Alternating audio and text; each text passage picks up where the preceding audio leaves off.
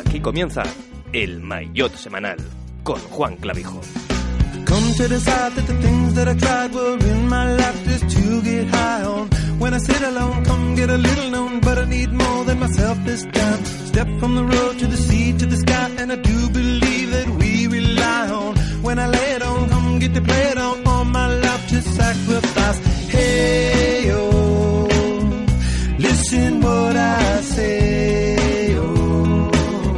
¿Qué tal? Muy buenas, bienvenidos al Mayotte Semanal, bienvenidos a una cita más con el ciclismo, como cada lunes, subiendo el podcast a nuestra página web, también a los diferentes canales, tanto en iVoox, iTunes, Spotify y por supuesto a la página web de eurosport.es en el que va a ser el último programa de la temporada en el Mayotte semanal. Por supuesto, no descartamos en absoluto hacer algún especial antes de final de año, pero lo que sí que ya es inamovible es que nos tomaremos un pequeño descanso de cara a la próxima campaña 2020. Por lo tanto, no hay mejor momento para realizar un pequeño resumen a modo de análisis de lo que han sido los últimos meses en materia de fichajes, con nombres como los de Nairo Quintana, los de Mikel Landa, Tom Dumoulin, Vincenzo Nibali, entre otros, y sobre los cuales hablaremos en un breve repaso que haremos de las plantillas y también de cómo se han ido reforzando los diferentes equipos. Además, intentaremos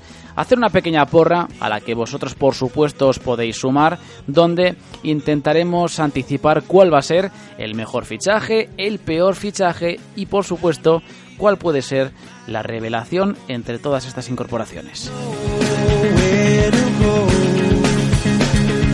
Eso sí, más allá de plantear un nuevo debate, quizá uno de los últimos de este año 2019, hemos aprovechado este podcast para experimentar o de algún modo buscar alguna alternativa que quizá está orientada más al entretenimiento, a los juegos de estrategia. Bueno, en definitiva, vosotros lo calificaréis cuando lo escuchéis, pero hay que subrayar que es una versión hecha imagen y semejanza de lo que realizan nuestros compañeros de Colgados del Aro en su programa. Por lo tanto, estad muy atentos porque enseguida explicaremos cuál va a ser ese nuevo juego que, si bien es cierto que no está vinculado directamente con nuestro espacio semanal, sí que podríamos sondear la opción de añadirlo como un espacio alternativo, como un programa especial que puede ser bimensual, puede ser incluso mensual, cada 15 días, eso ya lo iríamos viendo, pero siempre y cuando tengamos un buen feedback por parte de la audiencia, es decir, vosotros. Así que si os gusta, nos lo dejáis en comentarios y seguiremos ideando y maquinando para ofreceros contenidos un poquito diferentes a lo habitual, pero siempre manteniendo la esencia de este podcast.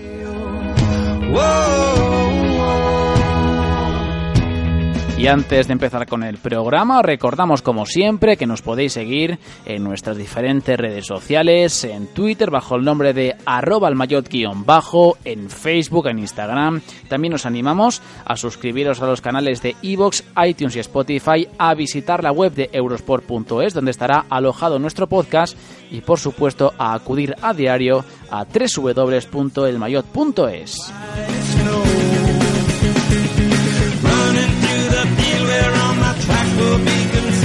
Presentamos ya las personas que me van a acompañar en esta última edición del Mayotte semanal de la temporada. David García, ¿qué tal? Muy buenas, ¿cómo estamos? Muy buenas, pues bueno, vamos a hacer un programa un poco especial, ¿no? Yo creo que la ocasión lo merece, además estamos en una época en la que si las cosas van bien, la actualidad es escasa, no hay mucho que repasar porque no sale ningún positivo, no hay Como si lo quisieras, buscándolo, ¿eh? Buscando No, no, positivo, David. Por estas fechas suele caer alguno y Ah, bueno, en esta ocasión no lo hay, así que el debate que vamos a hacer es un poco el que toca y sin, sin ir mucho más allá. Y bueno, yo creo que luego hay una sorpresa que supongo que habrás presentado ya en tu tan modulada intro que haces cada Madre vez mía. y que O sea- nosotros nunca escuchamos. La, la- intro de- del Persianas, ¿eh? Como me catalogan ya. Sí, sí. Ojo, Como me Juan, catalogan. que- ojo que, que los motes cuajan y luego no Sí, te los sí, quitas, ¿eh? No, no, sí, sí, lo, Claro. lo de- lo del Persianas, yo no, no sé si, creo que era anónimo, ¿verdad? Que el que lo envió.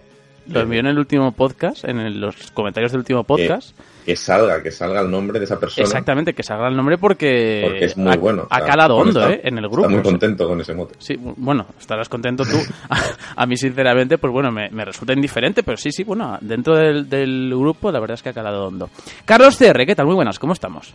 Buenos días, ¿qué tal, Juan? Eh, perdón, persianas. Eh, no. Eh, no, a ver, eh, como comenta David, no, hoy es el último día del año, al menos de lo que vienen siendo los programas normales, ¿no? Canónicos.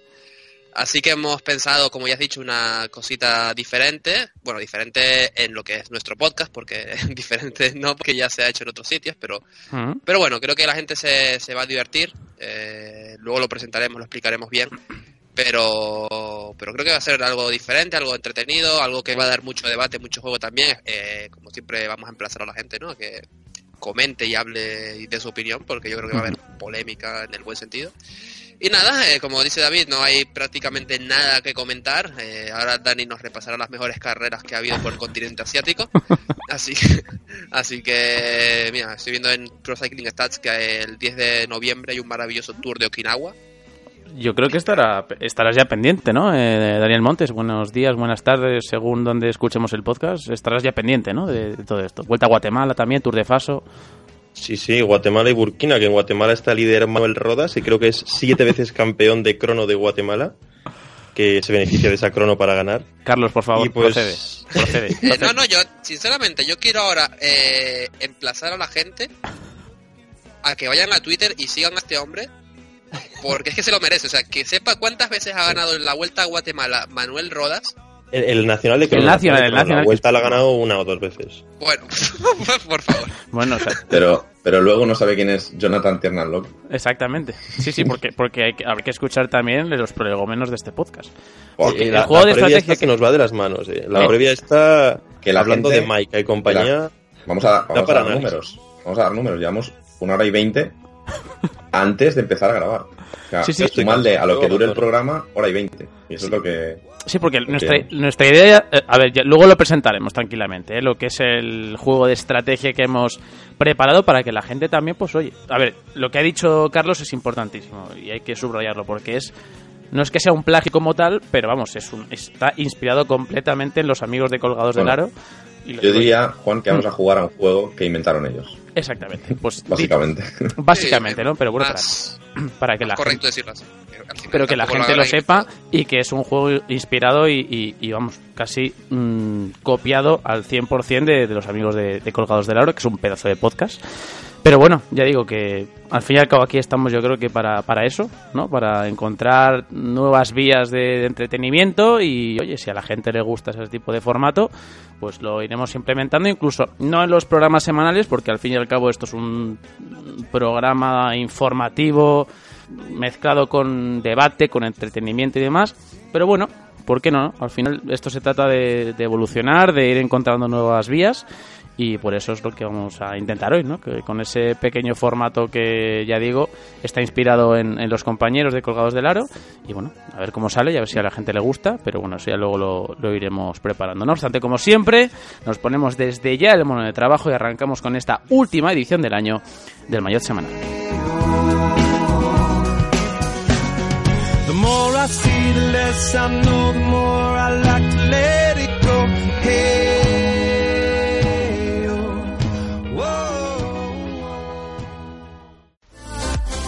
Estás escuchando El Mayotte Semanal.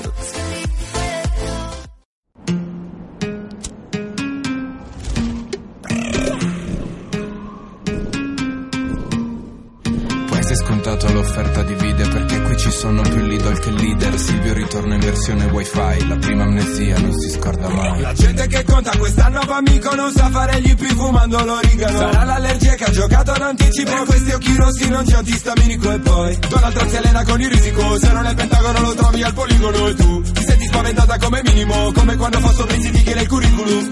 Tenere alta la bandiera Gli azzurri sono ritiro a Formentera o no. Tratto da una spiga vera È solo un'altra storia. Italiana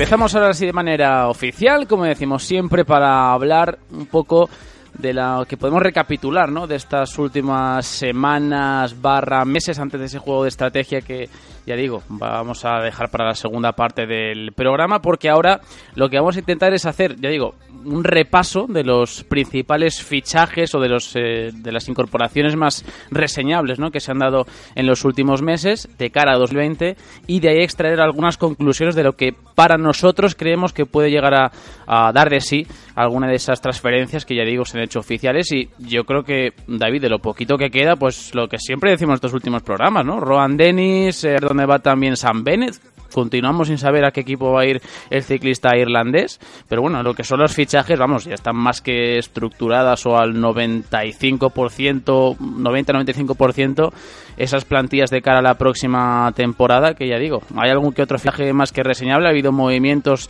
seguramente más que trascendentes, pero bueno, mmm, seguimos con esas incógnitas, ¿no? Tanto de Sam Bennett como de Dennis, sobre todo el irlandés, que no acaba de, de formalizar su contrato con The Koning.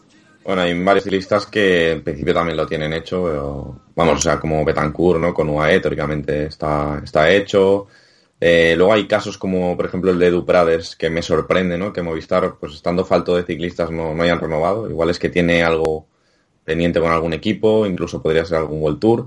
En fin, que hay muchos ciclistas que de esta lista ¿no? que te has nombrado, empezando sobre todo por Bennett y Dennis, que, que van a tener contrato, que no hay problema y en el máximo nivel y luego hay ciertos casos, ¿no? como por ejemplo el de Pozzo Vivo, que bueno, de lista que está lesionado y bueno, mmm, habrá que ver con su edad si consigue encontrar algo en el World Tour, cosa que a mí pues se me hace muy muy muy complicado. Claro, Pero bueno, que es... todos yo creo que van a seguir corriendo en, en, el más alto nivel el año que viene. Porque es que según Prosekin Stats, que al final siempre nos da esa maravillosa lista de ciclistas sin contrato de cara a la próxima temporada, eh, hay 47 en estos momentos en el World Tour, que se dice pronto. ¿eh? Imagino que no todos, por desgracia, encontrarán sitio. Nils Polit, por ejemplo, a priori era uno de los que iba a seguir contando con el Israel Cycling Academy o la fusión de Israel y Katiusa de cara al próximo año.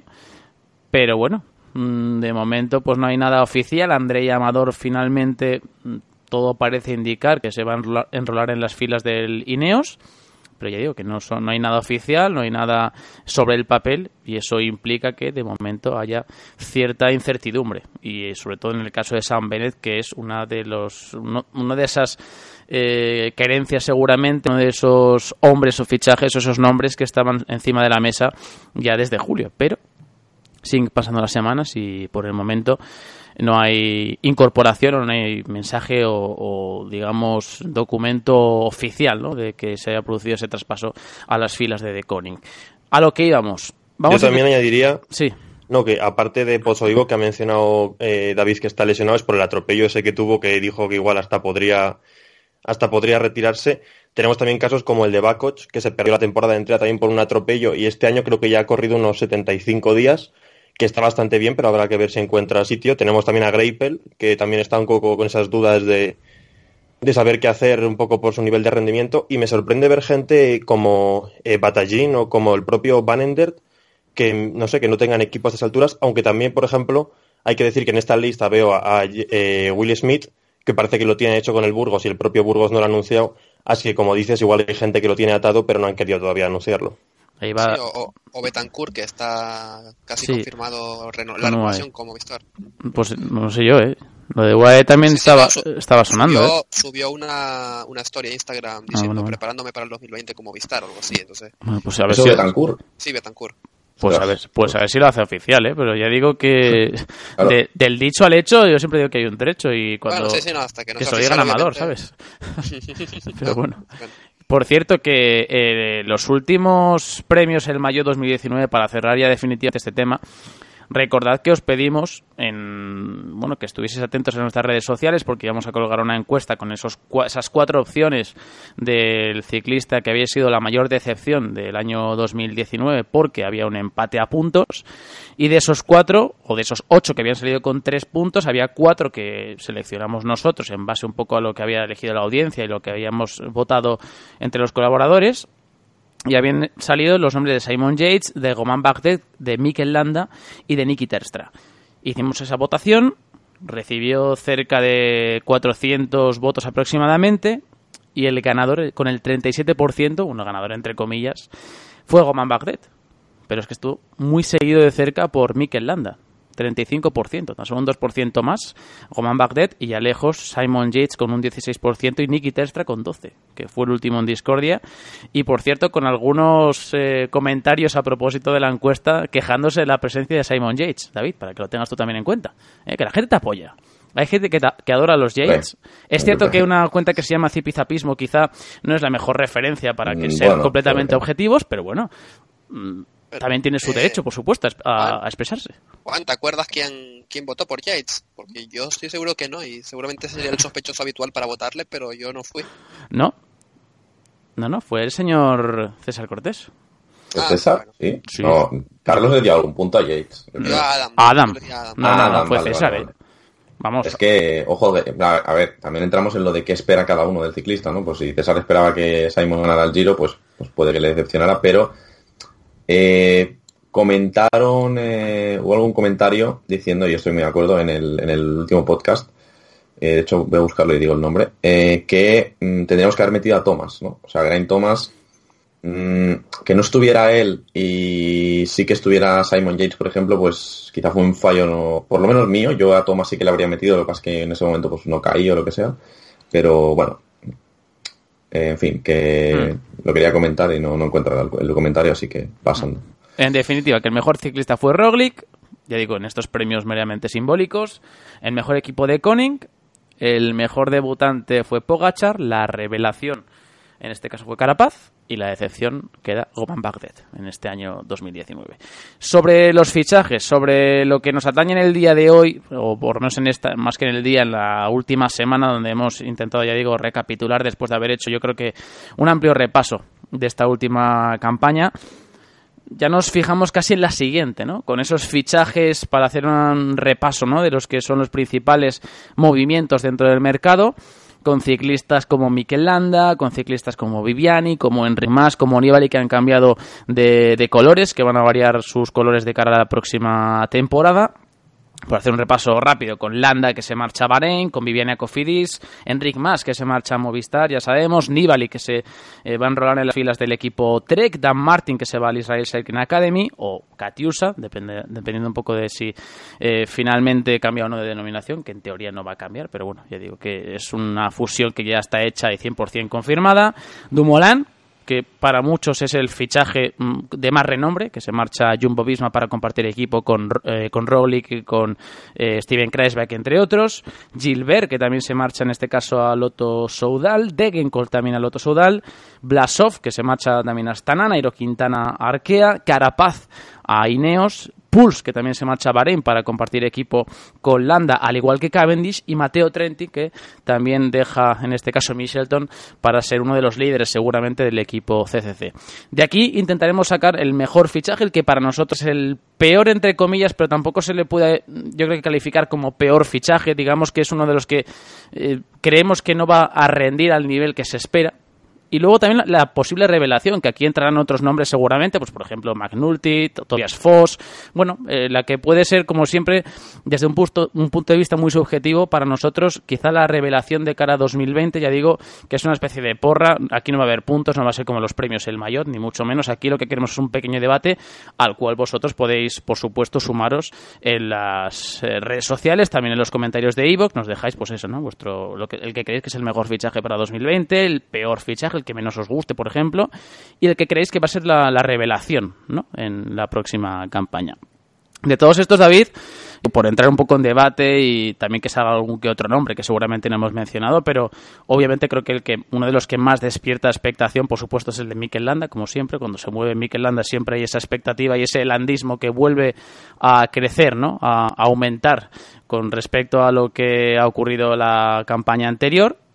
Y bueno, es que hay movimientos muy, muy reseñables, ¿no? Con gente muy importante, con Gilbert, con Viviani, con Dumoulin, por supuesto. Pero ya digo, mm, el Lambda quizás sea uno de los que más llaman la atención. Hay un dato curioso que he extraído de Pro Cycling Stats y es que uno de cada tres ciclistas del World Tour ha cambiado de equipo. Eso no lo vemos en ningún otro deporte, ni siquiera en deportes donde se trafica, en el buen sentido de la palabra, con los jugadores, ¿no? Podría ser la, la Liga Americana de Baloncesto, la NBA pues ni siquiera ISB. Eh, y esto es bueno una muestra de lo, lo, cortos que son los contratos en el ciclismo, ¿no? que lo habitual es firmar dos años, incluso a veces uno, y como mucho un muy buen ciclista puede firmar tres, incluso cuatro, pero no, no se ven más allá. Eh, de dos años normalmente eh, de duración. Y bueno, lo que tú dices, yo a Landa no lo voy a poner como mejor fichaje, ni como peor, ni como nada. Yo no quiero hablar de Landa, porque ya sabéis que a mí me gusta mucho Landa y cuanto menos se le mencione en este programa a cualquier ciclista, es que casi que mejor para su futuro y para su carrera. Por cierto, David, lo del Tour de California, ¿eh? Eso fue tremendo. No, puede ser, no puede ser. Esto es increíble. No puede ser. ¿Quién lo dijo? Pero vamos a ir a, quién lo dijo. Porque ¿Quién, dijo lo del Tour de California? O sea, es que es lamentable para que la Fue Miguel. Para, ah, no, lo sé, pero para que la gente se sitúe, nos envía un amigo desde Twitter eh, Escudero Pérez, arroba Vandershock, dice, decían en el maillot de esta semana que California era una carrera que iba cogiendo prestigio. Ya no solo es el gafe para ciclistas, sino para carreras también. No se fíen. Y menciona el tweet del de California en el que dice pues que bueno que habían sido unos 14 años maravillosos, pero que no pueden continuar con el proyecto, por así decirlo, que desaparece la carrera como tal. Es que igual, Juan, para mejorar el recorrido del Tour, tenemos que decir que el Tour lo está haciendo muy bien. Sí, no, no, es el contragafe, pero, pero es que... Igual lo estamos haciendo mal. Esto es un problema, Dani, ¿eh? Es un problema gordo, o sea, empieza a ser preocupante, o sea, porque recordemos que esto viene de largo, de, decir que Bernal iba a ganar el Giro, que eh, Froome iba a ganar el Tour y que Carapaz iba a ganar la Vuelta. Y es que, es que directamente, no es que no ganen, es que los tiramos de carrera. Es que ni siquiera tienen opciones de ganar. Desde el principio. Encima lo, Encima lo dices con California, que es una de las carreras así más curiosas, diferentes. Que por cierto, bueno, has dicho que desaparece, parece que queda en una especie de punto muerto este año, con posibilidad de que vuelva. No sabemos si va a pasar, por ejemplo, como con Qatar, que se quedó en el aire y no ha vuelto. Esperemos que no. Pero hay posibilidades de que en 2021 vuelva. No han dicho muy por así decirlo. Sí. Hmm. Pero sí, a mí me da mucha rabia porque es una de las carreras, ya digo, tanto por el horario de nocturno para nosotros en Europa, como por, no sé, las carreteras tan, los recorridos diferentes, la gente, el público que hay allí, no sé, la participación a veces de ciclistas como Sagan, que este año no sé si tendrá algo que ver, que ahora ha decidido ir al Giro en vez de a California que solía ir, pero sí, sí, ya podíais haber mencionado alguna carrera menos trascendente es que no California. Es que es increíble. Yo, yo en cuanto vi ese tweet, claro, o sea, a mí además me llegó justo en el momento en el que todavía no sabía con certeza si, si California iba a seguir o no, porque no, justo me pilló en, un momento en en el que no había visto las redes sociales y tal, ni por supuesto las del Tour de California. Y claro, de repente me llega ese tweet y digo, pues nada, pues muy bien, pues dejaremos de, de, apostar, ¿no? Porque ahora vamos a decir el mejor fichaje o el peor fichaje y la revelación, y es probable que el mejor fichaje esté gafado al 100% durante la próxima temporada. Pero bueno. Para la revelación ni te cuento. Vamos a empezar a hablar de chavales de 20 años, les vamos a cortar la carrera ya. sí, le vamos a cortar las alas, ¿eh? Desde el inicio. Madre mía. Podemos hacer, como a la gente le gusta la música que pones, una hora y media de música, de interrupción. Sí. Y, ya está. Sí, sí. Por cierto, eh, hablando de eso, mm, nuestro estamos esperando a nuestro compañero ¿eh? en el último podcast. No apareció. El compañero que siempre califica nuestra música no sabemos dónde está, así que por favor le pedimos a nuestro amigo Xavi que vuelva a aparecer de cara a este último programa, por favor, ¿vale? Porque le echamos de menos, ¿no? Después de que haya calificado prácticamente los últimos 6, 7, 8 programas, pues el último no estuvo, no dejó su comentario, a ver si le gusta la música de este esta última edición del año. Eh, Carlos, sobre lo que hemos hablado, ya volviendo a entrar en el, en el tema fichajes, y ya digo, entre los que se están moviendo, los que ya se han movido, ya digo que hay muchos que despiertan expectación, de Landa, David no quiere hablar, lo ha decidido, por lo tanto no se habla de Landa. Ya está, es una decisión de David. Yo la comparto. La comparto, ya imaginaba que le vas a compartir. Luego, luego seguramente compartirás también alguna opinión con él, seguro. Eh, Dumoulin, ¿no? Gilbert, yo que serían los nombres también de, más de mayor trascendencia junto con otros, ya digo, como Trentin, como el propio Nairo Quintana, por supuesto Carapaz, pero bueno, Dumoulin por el año que ha llevado, por que va a compartir también equipo con Rowley, con, con eh, bueno, sobre todo yo creo que más que Dumoulin, el Jumbo Visma en general, ¿no? De si va a poder discutirle o no esa hegemonía, por ejemplo, en el Tour de Francia a un Ineos, ¿no? Que yo creo que es eh, la finalidad del fichaje del, del conjunto neerlandés.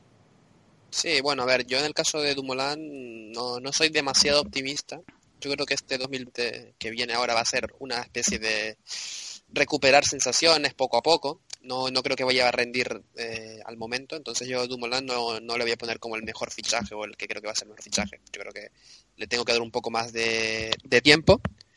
Eh, sin embargo, Gilbert, yo tengo bastantes esperanzas puestas en él, porque seguramente se va a plantear el objetivo de conseguir los cinco monumentos, le queda solo San Remo, y yo creo que, que simplemente prepararse para ese objetivo le va a hacer estar en una forma tremenda y en las arenas yo creo que les vamos, le vamos a poder ver a un gran nivel, ¿no? Entonces yo, Gilbert, creo que le va a poder dar esa presencia al Loto Saudal que no ha tenido este año, porque es verdad que el Loto Saudal este año, quitando a Ewan, mm, Wellens, Benot, no han estado tan bien. Entonces, para mí, ese fichaje de Gilbert, no tanto el de Degenkolb, si, si me permites decirlo, eh, pero sí el de Gilbert, yo creo que de Gilbert va a darle muchísima presencia al equipo, vuelve a casa y yo creo que lo va a hacer muy bien. Sin embargo, eh, voy a ir un poco contracorriente y voy a sugerir a mi mejor fichaje ya, si me lo permites. No, Sí, hombre, por no- supuesto. no sé yo lo que pensarán los demás, seguramente estarán en contra, pero eh, contra todo pronóstico voy a decir que para mí el mejor, el que va a ser a tener mejor rendimiento el año que viene de los grandes fichajes que he mencionado, va a ser Richard Carapaz. ¿Por qué? Te preguntarás. Yo creo Carapaz. que Crepo totalmente. no, ya, lo- ya, lo, ya lo sabía, Carapaz. Pero yo creo sinceramente, obviamente, ganar el Giro eh, otra vez es muy complicado y lo más probable es que lo consiga. Pero yo creo que va a estar muy presente en grandes vueltas porque Froome y Thomas mm, me cuesta ver que estén a gran nivel otra vez. En el caso de Thomas yo creo que ya no, no va a estar nunca más en la pelea por un tour. Y Froome a ver cómo se recupera de la, de la lesión. Pero bueno, yo creo que es muy fácil ver que, que los dos británicos pues deleguen tanto en Bernal como en Carapaz. Entonces es probable que uno vaya al Tour y otro al Giro, incluso luego lo queda la vuelta, que es una carrera que Sky, si no va Froome, suele despreciarla, ¿no? Como vimos este año, que no llevó a ninguno de sus estrellas. Entonces, yo creo que Carapaz va a tener opciones de liderar al equipo en muchas carreras. Y sobre todo yo quiero verle en carreras de una semana, porque en carreras de una semana ni Froome ni Thomas van a estar ahí, va a ser Bernal y él repartiéndoselas. ¿Tú no Y yo crees creo que, que ahí ¿no crees a que puede neutralizarle? ¿Eh? ¿Tú no crees que lo, lo que hay en el equipo no le puede neutralizar o penalizar? Es que a mí es lo que, la sensación que me da, ¿eh? Es Aunque- que yo creo que Carapaz ya se ha ganado cierto prestigio. Además, ha ido al Sky, al Ineos, perdón, eh, de una forma en la que yo creo que se ha ganado también cierta confianza por parte del equipo, ¿no? Porque es verdad que toda la polémica que hubo con Movistar y todo eso, yo creo que le afianza a la hora de decir, ha hecho un gran sacrificio por venir aquí. Entonces yo creo que no le van a tratar como a un gregario cualquiera. Ya digo, entiendo perfectamente que, que, que discrepéis porque porque es una, una valoración arriesgada. Lo normal es lo que decís vosotros, ¿no? Que, que simplemente pues sea, se dedica a trabajar eh, para otros ciclistas en, eh, en las grandes vueltas, ¿no? Pero bueno, eh, voy a jugármela un poco, voy a decir que Carapaz mm, también era porque, como comenta, ¿no? Al final ya, ya habéis visto vuestras reacciones. Le- lo normal es que haga eso, entonces yo creo que no lo va a hacer, yo creo que va a tener opciones de ganar en muchas carreras y sobre todo eso, carreras por etapas de una semana de World Tour que no tiene prácticamente nada de, de palmares ahí. Yo creo que es donde le vamos a ver que si hay una Tirreno por aquí, un Tour de Romandía por allá, a lo mejor. Yo creo que ahí es donde va a estar brillando mucho. Yo creo que va a convertirse en, en un gran refuerzo para Ineos y probablemente, pues eso, el cuarto o el tercero o el segundo incluso en, en hegemonía del equipo. Dani, desmiéntelo, por favor. Yo el problema que le veo, a ver, no quiero mezclar, pero es que le tengo como en la otra categoría, en la de fichajes que no me convencen. Entiendo lo que dices de Carapaz y lo veo más como un fichaje a largo plazo, al igual que puede casi Bernal serlo. En cuanto Froome y Thomas se aparten, queda el hueco para ellos.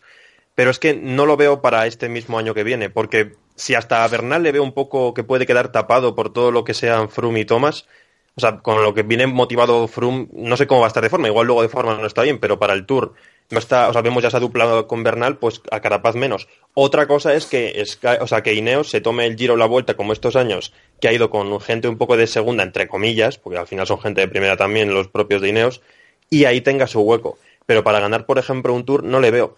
El problema es que viene de Movistar, no es que digas viene de Gazprom y es un salto de calidad enorme, no. Viene de un Movistar en el que parece que este año se acababan los problemas, que podría haberse quedado y haber sido colíder ahí ambos con Enric Mas, porque tampoco habría estado por debajo, incluso habría estado por encima. Pero viene de un equipo en el que podría haber tenido mucho más protagonismo que en Ineos. Imagino que Ineos le habrá ofrecido una cantidad de dinero importante, pero yo creo que es que este año va a estar muy frenado. Dicho esto, con el GAFE ganará el Tour o ganará cualquier cosa, pero, Sí, pero no Dani- sé, le, le veo muy lipsado. Al final, como Dani- le puede pasar a otros corredores. al final es un poco, o sea, que decir, el protagonismo es relativo, porque si se va, por ejemplo, a, a Sunweb, pues no va a tener la, la misma ayuda que puede tener en Ineos. Entonces eso, o sea, Eh, a No, no. Eh, Movistar sí. Yo No, entiendo pero a Movistar Carlos. sí que la habría tenido. Yo, Más yo que entiendo a. Carlos, ¿eh? O sea, al final, si Carapaz está como el año pasado, en, en Ineos Claro. no va a tener el problema de, de que tenga gente por delante, porque es que no la va a tener. Es que si está como en el Giro del año pasado, que es que no quiero usar la expresión, pero se meó, podríamos decirlo. A ver, pero ¿veis a, a a todos en la montaña, eh, no va a tener problema. Este Froome, este Thomas, es que va a ser él con quien van a ir. Si, si se pone líder de cualquier carrera y está en condiciones, como pasó en, en Movistar, no va a tener ese problema. Al final Pero es que depende de, de él. No creo que No. dependa de otros. de Carapaz no tenemos más referentes que ese Giro. O sea, la única referencia que tenemos. Pero es que De- son... de, pero de verdad le veis por delante de un Froome recuperado. Todo eso digo, si han en, en el turno, en el turno. Pero es que a Carapaz le van a dar seguramente o el Giro a la de. Bernal, vamos. Sa- ¿Sabes lo que pasa, Dani? Que lo que tú dices de, de que es un fichaje a largo plazo, creo que automáticamente cuando ganas una gran vuelta, el largo plazo desaparece para ti. O sea, yo Sí. creo que la, la exigencia ya es máxima. ¿Por qué? Porque es un poco, mira, lo que le pasó a Simon Yates, ¿no? O sea, ganó la vuelta y aquí en estos premios pues recibió el, el golpe, ¿no? Recibió el latigazo. ¿Por qué? Porque viene de ganar una gran vuelta y lo que te esperas o lo que se supone que esperas de él es que al menos consiga no puedes conseguir demasiado o mucho más, pero al menos que rinda al mismo nivel. Yo creo que en este caso, si hay un año de transición de, de Carapaz, que puede ser, ¿eh? todo puede ser posible, pero ya digo, no te lo puedes tomar como un fichaje a, a largo plazo, porque es un ciclista que haya ganado un Giro de Italia. Sí, bueno, a ver, a medio plazo. Pero lo que quiero decir es que si vosotros mismos le ponéis ya ese techo tan grande de estar aspirando a ganar mucho más, no puedes volver a llevarle al Giro para ganar el Giro, sino que tendría que ir al Tour. Y en Movistar, ¿Por entre? Carapaz y Enric Mas, yo vería No, a Carapaz es líder. que son, son dos cosas diferentes, Dani. Yo no estoy diciendo que tenga que ser mejor que lo Mm. que ha hecho este año. Yo digo que para mí es, es uno de los mejores movimientos porque puede repetir lo que ha hecho este año, que ya es muchísimo. O sea, en ningún momento digo, va a ser el que más progrese como ciclista. No, no. Sí, Digo, es que si, si, si Carapaz es capaz, es- Carapaz es capaz de garantizar una gran vuelta a su equipo, que no estoy diciendo que lo voy a hacer, pero vamos, que si es capaz de estar al nivel que estuvo en el Giro, ya va a ser un gran fichaje y probablemente mejor que cualquiera de los que hemos podido mencionar previamente. no olvidemos- Solamente digo eso, claro. No olvidemos eh, que yo no tengo Carapaz en, en mejor fichaje tampoco, pero tampoco lo considero malo. No olvidemos que el Ineos eh, en el Giro, quitando el año que gana Froome, es que los últimos 6-7 años ha sido bastante eh, un fracaso lo que ha hecho el equipo en, en esa carrera. Podríamos incluso meter las vueltas en las que Froome no ha querido ir. O sea que al final el equipo ha sido muy Froome dependiente, ¿no? Y yo creo que una figura como la de Carapaz, para sobre todo Giro y Vuelta, al menos en los años en los que Froome todavía, vamos a ver cómo vuelve, esté en condiciones. Ah, no. Sí, eh, pero pero bueno. yo haría una distinción. ¿Estamos hablando de mejor fichaje para Ineos o mejor fichaje para el propio Carapaz? Porque si es para Ineos, Bueno. obviamente sí. Claro. Es el, el fichaje que tú consideras pues un fichaje Sí, que el mejor bueno, fichaje. que va a salir bien. El que está, más sí. te agrade, Para el que, crees, partes, el que sí. más te convence de cara a la próxima temporada. Sí, por eso yo creo que para. Ineos, para Ineos es un gran fichaje, pero para Carapaz no termino de verlo tanto. Vale, pues, Bueno. pues ya está. O sea, porque Bueno. no es lo mismo una cosa y otra. sí, sí, claro, voy, yo claro. con, pero voy yo con el mío es para una amalgama. Sí, un poco. David. Eh, yo me quedo, si me quedo con un nombre, tengo tres, pero me quedo con uno, es Trentin. Creo que es el ciclista que Lo más es que lo hace sabía. saltar Lo de calidad a su nuevo equipo. O sea, el CCC mm, era todo campo, ¿no? y ahora pues... Era todo campo. Bu- Buena expresión, ¿eh? Me ha gustado. Era todo y, a- campo. y ahora con, con Trentin y... Bueno, Pues aquí- aquí discrepo yo un poco también, ¿eh? Yo creo que para Trentin sí es verdad que es un vaso atrás, hombre, no sé. ¿Qué? porque es Yo que... sí que el tengo a se- Trentin como de los Que mejores también. Trentin va a su bola, ¿no? Es que no sé, yo, yo Sí, por no, eso lo he puesto aquí un poco. Tre- Trentin es un ciclista que suele ganar él eh, solo, ¿no? O sea, que no necesita de un gran equipo. Y precisamente a lo mejor por eso no tiene un palmarés como el que podría tener, porque al final la, la mayor parte de sus éxitos son victorias por etapa. Así que pff, me cuesta creerlo, ¿no? También a ver cómo se puede reponer del palo de Sí. no haber ganado el Mundial este año. Eso digo. Es que eso, eso es un palo gordo, ¿eh? No, eso es un palo que Pero no sé, a sí, mí- a, a los a- deportistas generalmente les sirve para seguir intentándolo. O sea, eh, solemos ver más relajación cuando un ciclista gana el mundial que cuando queda segundo, por lo general. puede, puede ser, pero no sé, a mí el CCC, eh, que me he esforzado para decirlo. Sí, lo he visto, ¿eh? No, no, la verdad es que la dicción ha sido perfecta, ¿eh? Muy Sí, bien. Ya has Me intentado parece evitar tu acento vasco para, para... Bien, bien, me parece bien. Muy bien, Carlos. Así me, Me parece Pensando eso, en un el programa y en los equipo- oyentes. Gracias. Me parece un equipo eh, sin ningún tipo de, de criterio a la hora de estar confeccionado, ¿no? Ya, bueno, Han fichado a Sakarin, han fichado Han a fichado Trentin, a tienen a, a Navermaet, pero más nada. no, no tienen un rumbo, ¿no? Entonces, para mí me parece que todavía le quedan varios años de, Pero Eh, no crees, es que yo iba un poco por ahí realmente. O sea, ¿no crees que un ciclista del perfil de Trentin cuadra en un equipo sin rumbo, sin mucho No, rumbo? porque es que al Porque te da victorias, te da presencia. Es un poco Van Avermaet, Trentin, ¿eh? en, su, en su estilo, pero es un poco Van Avermaet. Yo creo que. Precisamente este año hemos visto que al final se gana mucho más con el blog, o sea que un equipo sólido sí, ayuda al resto a ganar. Hemos visto en Jumbo, en Astana, en The Koning. Y equipos eso, que dependían de uno o dos ciclistas, como CCC, como Sunweb o como eh, Katyusha, pues no han conseguido nada. Entonces eso, yo soy muy escéptico a la hora de pensar que un ciclista solo puede ganar 15, eh, 15 etapas o 15 victorias, ¿no? O sea, me Ya, yo tampoco digo que vaya a ganar 15 carreras. Digo que va a ser un ciclista. No, Yo creo, que está, yo creo que está en el periodo perfecto. O sea, además, vamos, no solo por lo del Mundial, sino porque ha hecho una- un 2019 muy bueno. A ver, es cierto que 2017, con esas cuatro etapas que ganaron la vuelta, obviamente es un año también a, a tener muy en cuenta, ¿no? Pero es que este, es que la victoria que tiene en Gap también tiene mucho prestigio. Eh, ya digo, lo que hizo en el Mundial, es cierto que se le escapó, pero ha demostrado que, que, mm, tiene unas piernas y una madurez ahora mismo como profesional. O sea, no- Claro, pues es que puede apuntar a cotas mucho más altas y que... Sí, pero, pero yo re- repito, no voy a, a si va a ganar más o menos que este año, sino a que es el ciclista o el fichaje que para mí Hmm. hace mejorar más al equipo al que va. Esto es Ah, bueno, subjetivo, sí, ¿eh? ya digo. O sea, pero, esto es muy eh, subjetivo para que la gente no se enfade cuando, que- cuando digamos cuando, cuando digamos que no se enfade, que, puede discrepar absolutamente y decir, mira, pues David, esto no es así, es mentira, o bueno, Pero, mentira pero, no, Carlos, no estoy que, de acuerdo. que ya se lo vas a decir, que creo que es más bien por el estilo de ciclista. Obviamente si va Froome al CCC, pues, pues el CCC mejora muchísimo No, más. claro, ¿no? es que en el pero CCC igual ahí mejora- Froome, pero igual ahí Froome no encaja, ¿no? Porque no tiene ningún escalador el CCC para ayudarle. Pero en cambio creo que Trentin, pues va, o sea, le va a venir muy bien al equipo y le va a venir bien a él, yo creo. Claro. No sé. Yo creo Oh. que el- yo creo que cuántas victorias ha conseguido, bueno, es que este año tampoco he conseguido demasiado, no así a nivel de, Tour, de una ganar. etapa. Ganó una etapa en el Tour, ha ganado también en Gran Bretaña, en aqu- en aquel duelo que tuvo Sí, no, me refiero a nivel de pero no, que, que haber conseguido 5 o 6. Pues yo no creo que vaya a conseguir más este año, pero bueno, ya Pero ya yo creo que veremos. no es Ya cuantitativo lo veremos. el- la valoración de Y bueno, de digo los otros dos nombres para que ya vaya Dani. ¿Tú, Juan, tienes también? No, primero, pero vamos primero con el mejor fichaje y luego el peor. Sí, sí, sí, no, son, son los, son, es mencionado. Ah, vale, vale, Es- vale, son el mejor fichaje. Luego, el de, Lena, el de Lennart Kamna para Sí, por Bora. muy bueno. creo sí, que es ese, sí, una- bueno, ese sí. Ese sí que Uno es muy bueno. bueno. Y además muy tapado. Y otro muy tapado, que es un valor súper importante, también un poco a los gregarios, es el de Richeze, por UAE. Ah, sí, cierto. Creo que- Muy buena esa también. Mm. Muy buen fichaje y que Gaviria lo necesitaba porque lleva un año. Pues Gaviria bastante- sin bastante Richard ya hemos visto que faltaba, era una bicefalia casi que estaba falto de una cabeza. Pues bueno, vamos a ver qué hace ahora Gaviria después de una- un año 2019 bastante, Y a bastante ver, qué pobre. hace, Vi- a ver qué hace Viviani también. Sí, Sí, en Richese. Cofidis, es cierto. Eh, Dani, ¿cuál es tu mejor fichaje? ¿Cuál crees que va a ser el mejor fichaje? A ver, yo tengo varios, no he catalogado, por ejemplo, tengo el de Trentin, entre los mejores, yo también lo veo como algo, al contrario que el anterior, no tanto por Trentin, sino por el equipo, como puede ser también el de Campenaers por Dimensión Data, que no tiene equipo, pero Campenaers va a ir a lo suyo, a ganar cronos y va a darle resultados. O sea, el fichaje de Trentin por eso lo veo bien. Tenía el de Dumoulin, tenía el de Gilbert, tengo el de Enric Mas porque, aunque sigo sin ver a Enric Mas y a Marc Soler como ganadores de, de un tour o de algo así importante, me cuesta todavía, mm, quiero ver resultados primero. Eh, de recurrir a alguien ante el vacío que ha tenido Movistar, yo creo que tenían que coger a Enric Mas y lo han hecho bien, así que veremos cómo está. Y luego tengo otros fichajes un poco más. Pues Pero con, pensé que con ibas a cuál te quedas? Buah, se está lia- ¿Cuál? se- te, te- te te estás yo- yo pegando estoy esperando el nombre para, para atacar. Trentino más. No, no, vamos a ver, o Trentin más. venga, Trentin, que es el primero que coge. vale, vale, vale. Y luego tengo otros.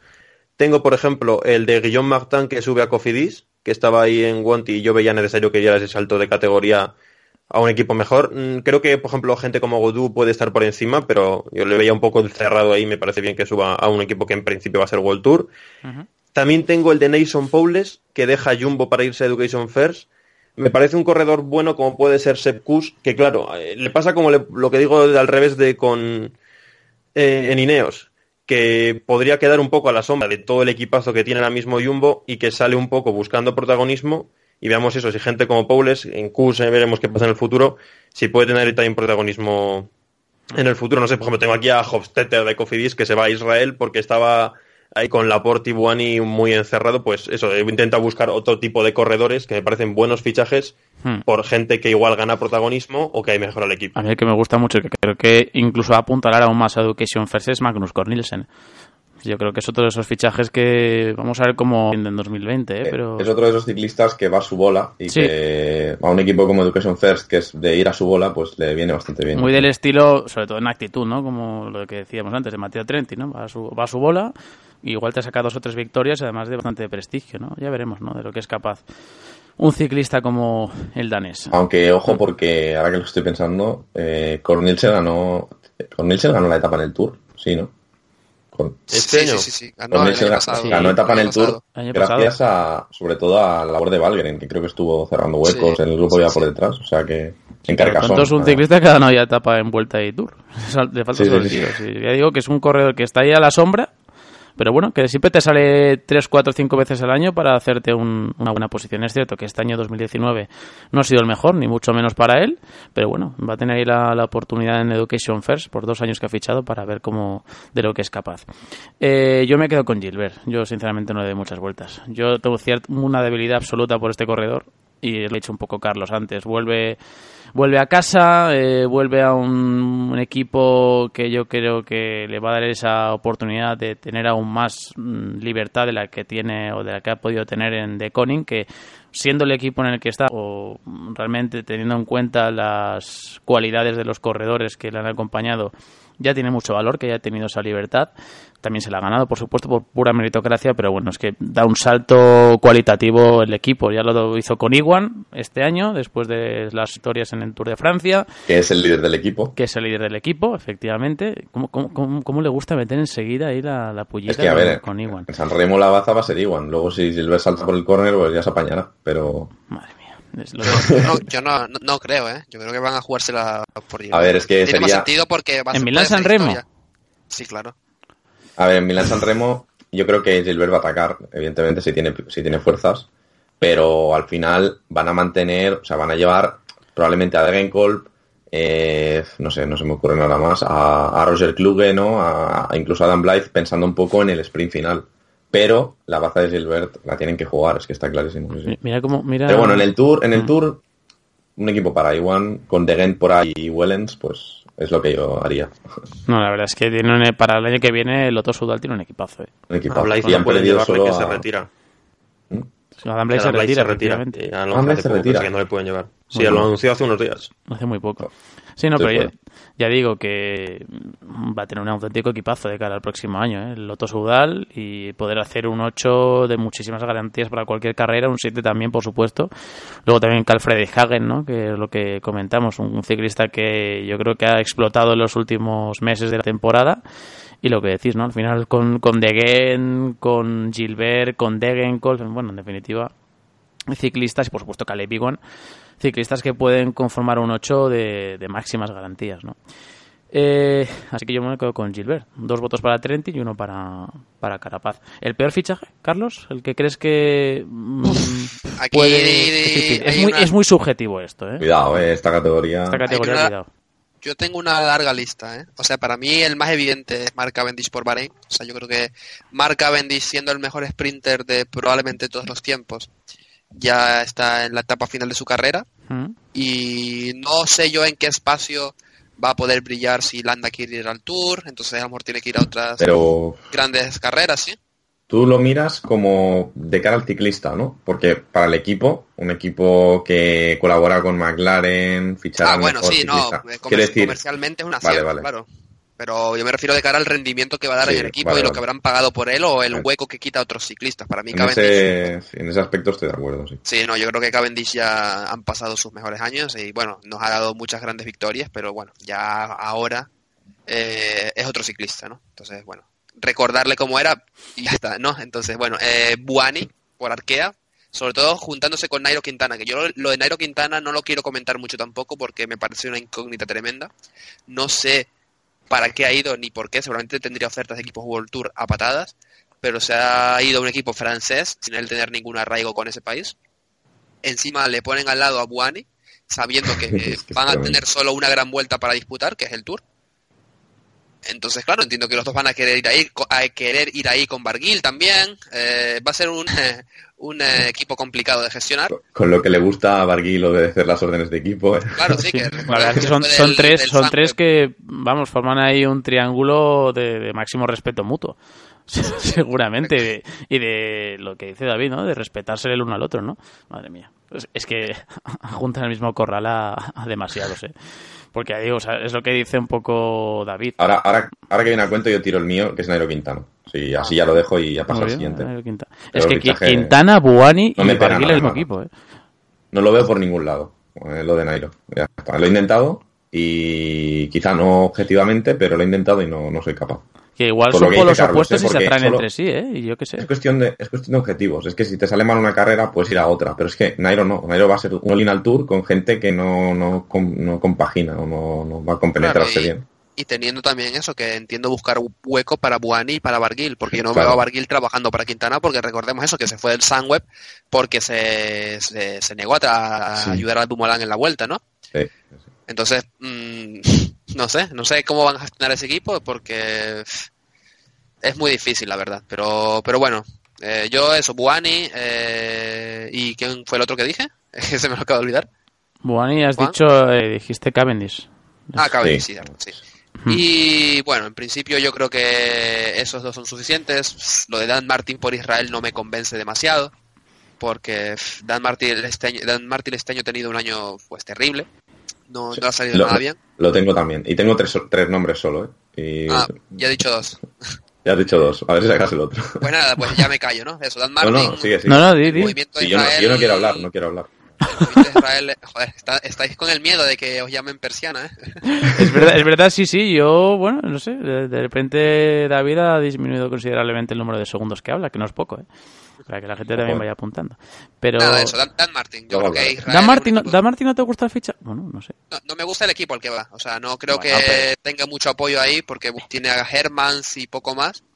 Entonces me parece que es otro ciclista que en eh, equipos de mayor nivel podría haber tenido una mayor ayuda de cara a conseguir algo en, en las clásicas de primavera, ¿no? Entonces, Vale, vale. incógnitas. Pero bueno, ya dejo a David y a Dani que digan el resto para no pisarles más y... David había dicho Nairo Quintana. Nairo Dan- Quintana, Dan Martin. ¿Y? Bueno, como, como peor fichaje, Nairo Quintana. Luego tengo dos nombres más. He apuntado tres por categoría. Tengo Dan Martin y el de Ilnur Zakarin.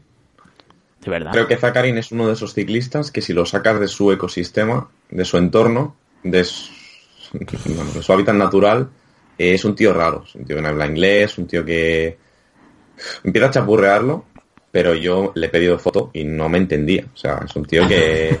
que Igual no bueno, quería entenderte, David. Lo bueno que exactamente Al final- Ah, al final Dani, la Dani foto. seguro que lo habría conseguido. Dani, ¿tienes foto con Ilor Sakarin? Yo, yo tengo foto también. No me suena porque creo que no ha estado por las carreras que he estado cerca, vamos, por Burgos no me suena que haya estado. Pero si no hubies... Uy, la hubieras tenido, claro. Hombre, por supuesto. A ver, que Zakarin dices que es deja su hábitat, es que Katiusa ya no seguía. Entonces no tenía un equipo ruso, como no se vaya a Gazprom, si lo dices por Bueno, eso. pero la estructura, me- medio estructura, Bueno, pues, por, más ya. o menos sigue. Por, por el motivo que sea, pero es que Mm. se, se le acaba su... Es que Zakarin va a acabar en Gazprom. donde- Es que, es que lo Es que no, no, no me pega... Es que Es yo lo veo como Juan, va a acabar en Gazprom. Es que yo creo que dentro de un año o dos, y, y ojo, que este año ha ganado en Lagos Serrú, eh, que ha ganado Sí. el Giro, que, que yo creo que no se le discute la calidad de un ciclista, pues bueno, que tiene victorias en, en grandes vueltas y, y que además un gran escalador, pero es que yo creo que es carne eso, ¿no? De que pues en dos o tres años diga, mira, hasta aquí. Y se vaya pues a Gazprom a correr las últimas carreras de su carrera deportiva y que es el eterno debate, ¿no? De los, de los rusos. Ahora le va a coger el testigo Blasov, ¿no? Que se marcha hasta nada. Pues a ver de lo Es que que es capaz. con- con los ciclistas rápidos, pues siempre tienen algún día bueno, ¿no? Y ganan un sprint y ya está, y Claro. te rinden, te suman victorias. Pero es que ciclistas como Zakarin, que son de ir a su ritmo, de estar muy fuertes, aguantar, subir Claro. con los mejores, al final, pues bueno, ¿qué puede hacer? Pues puede quedar décimo en el Giro este año que viene, pues, pues puede quedar décimo en el Giro, como ha quedado este año, pero no sé, eh, Claro. yo, yo creo que ya el mejor Ilor Zakarin ya lo hemos visto. O sea, un que- poco, ¿por qué? que he dicho Blasov y no he dicho Sivakov porque Sivakov creo que tiene una tradición alejada del ciclismo ruso. Sí, Es, es, Claro. es nacido en Italia y criado en Francia. Entonces, Nacido en el Veneto. no lo la, nacionalidad- la nacionalidad es rusa, pero vamos, de ruso tiene muy poco. Entonces creo que además la tradición y la actitud y la mentalidad es otra, completamente distinta a la que puede tener Sakarin y veremos si tiene Blasov, que es otro de esos ciclistas rusos, ciclistas del este, que a priori pues van a ser, eh, no sé si primera página en los próximos años, pero seguramente van a tener mucho que decir ¿no? en, en- en las cargas de, de mayor nivel. Eh, Dani, tú... Bueno, corrijo que he visto que sí que Zakarin estuvo en Burgos en 2014. no lo sabía, es uno de los años que ganó. importantísimo. La, Quintana. la- Sí, sí. la nota mental tenía que salir, o sea, era importantísimo me trascendental para este programa. Pero en 2014 no era nadie, ¿eh, Zakarin. Ganó aquel Tour de Romandía No era de la nadie. nada. No... Pero ¿cu- ¿cuándo ha sido eso un problema para que Dani se saque una foto Es con verdad, es verdad. Exactamente, es que Al contrario, es un, es un apoyo Es más. exacto, es, es una condición indispensable. Por cierto, de lo de Arkea que habéis dicho, yo es que creo que te- Arkea tenía que estar totalmente seguro de que iba a ascender. O no se sabía bien el reglamento, o pensaba que era de otra forma, porque yo creo que a Nairo no le vende sino bajarse. Pero a ver, no a Nairo, a Nairo, a Buani, a Diego Rosa, a Nacona, a McLeay, demasiada gente buena, a Greipel en caso de que siga. Yo creo que le vendieron eso, le aseguraron que iba a subir a World Tour y ahora se ha quedado a las puertas. Porque claro, si él se ve en World Tour dice, bueno, pues si no voy al Giro o a la Vuelta, lo que decís, pero Yo como creo que tuvieron como algo, que planificarlo mal. Como salgan unas declaraciones de Nairo Quintana diciendo eso, o sea, el meme sería ya histórico. O sea, porque vamos, como díganos que yo pensaba que iba a estar en el World Tour. sin, sin, sin, sin la garantía de que el equipo le pudiese asegurar que iba a estar en el World Tour, vamos. Yo creo que, yo creo que lo sabía de antemano, que había posibilidades, por supuesto, Bueno, de que... Es que, ¿cómo se va a ir Nairo Quintana, un ciclista que este año ha ganado etapa en Tour y Vuelta? Y vamos a ver, evidentemente no es el ciclista de hace 3-4 años, pero, pero sigue siendo muy bueno. ¿Cómo se va a ir a un equipo procontinental de FCA si no es porque le prometen que que, es- va a ser World Tour? Es que es muy Es prematuro. Es, es que, es que yo creo que es muy prematura esa marcha. O sea, porque yo, esta marcha de Nairo, pues lo entiendo, pues lo que hizo Greipel, ¿no? Te, te marchas a Arkea, bueno, pues acabar tu carrera deportiva. Acabar, claro. Pero claro, pero. Y, y la ha acabado, ¿eh? O sea, Greipel no ha hecho nada. Claro, sí, sí, por eso lo digo. O sea, me parece que es un fichaje muy de ciclista, pues que al, que le falta un año o dos, le bajan el salario, pero bueno, corre en un, un calendario seguramente mucho menos competitivo, con más tiempo seguramente para él, con ya la, la- la carrera deportiva hecha, pero es que o Buani, por ejemplo, que ya no tiene donde, con perdón, no tiene donde caerse muerto, sinceramente. Así es. O sea, Buani es un ciclista que ha ido perdiendo eh, prestigio y ha ido perdiendo galones con el paso de los años Sí. y es una auténtica realidad. Entonces, donde le han hecho un Y hueco, está- que recordemos, salió a la luz hace. O sea, hace ya tiempo salió a la luz, pero se sabe que cobró el, el primer año de Cofidis 1.250.000 euros. qué barbaridad. O sea, un ciclista que en su momento, en su salida de France DG, ya tenía un caché importante, porque había ganado, creo, en un giro dos o tres etapas. En Estaba peleándose con Demar. Si me acuerdo. Y recordemos que Buani, ojo, tiene una etapa en esta última vuelta, ¿no?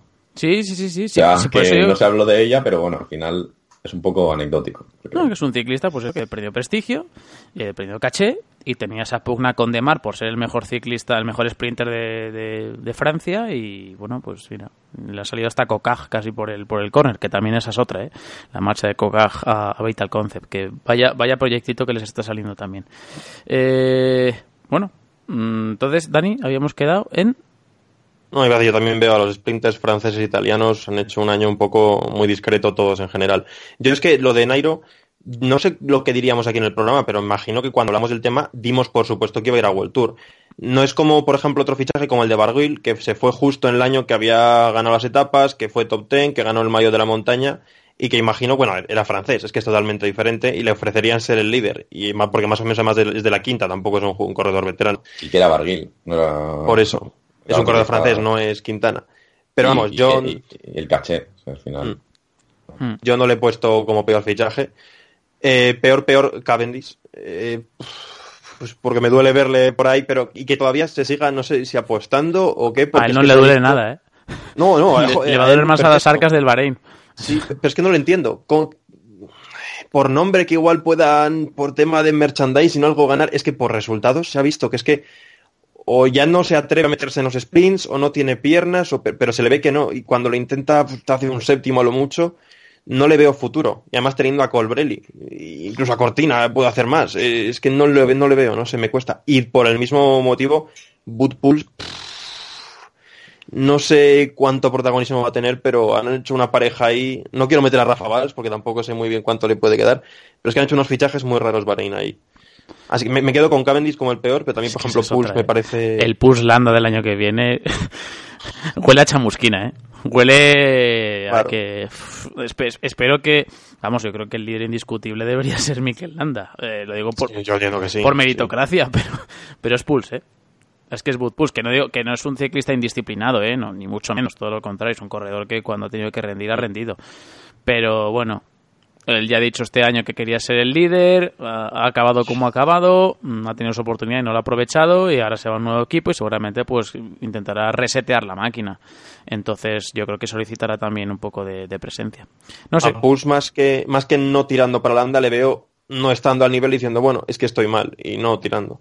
Y por cierto, también tengo un par de fichajes. Bueno, te- tengo el de Feline Astana, me parece un fichaje muy raro. Pues a mí me encanta. Ha hecho fe- pues yo le he visto, que le he visto muy flojo este año a Feline. No, No, Yo creo que Nacho Fellini, es- has dicho.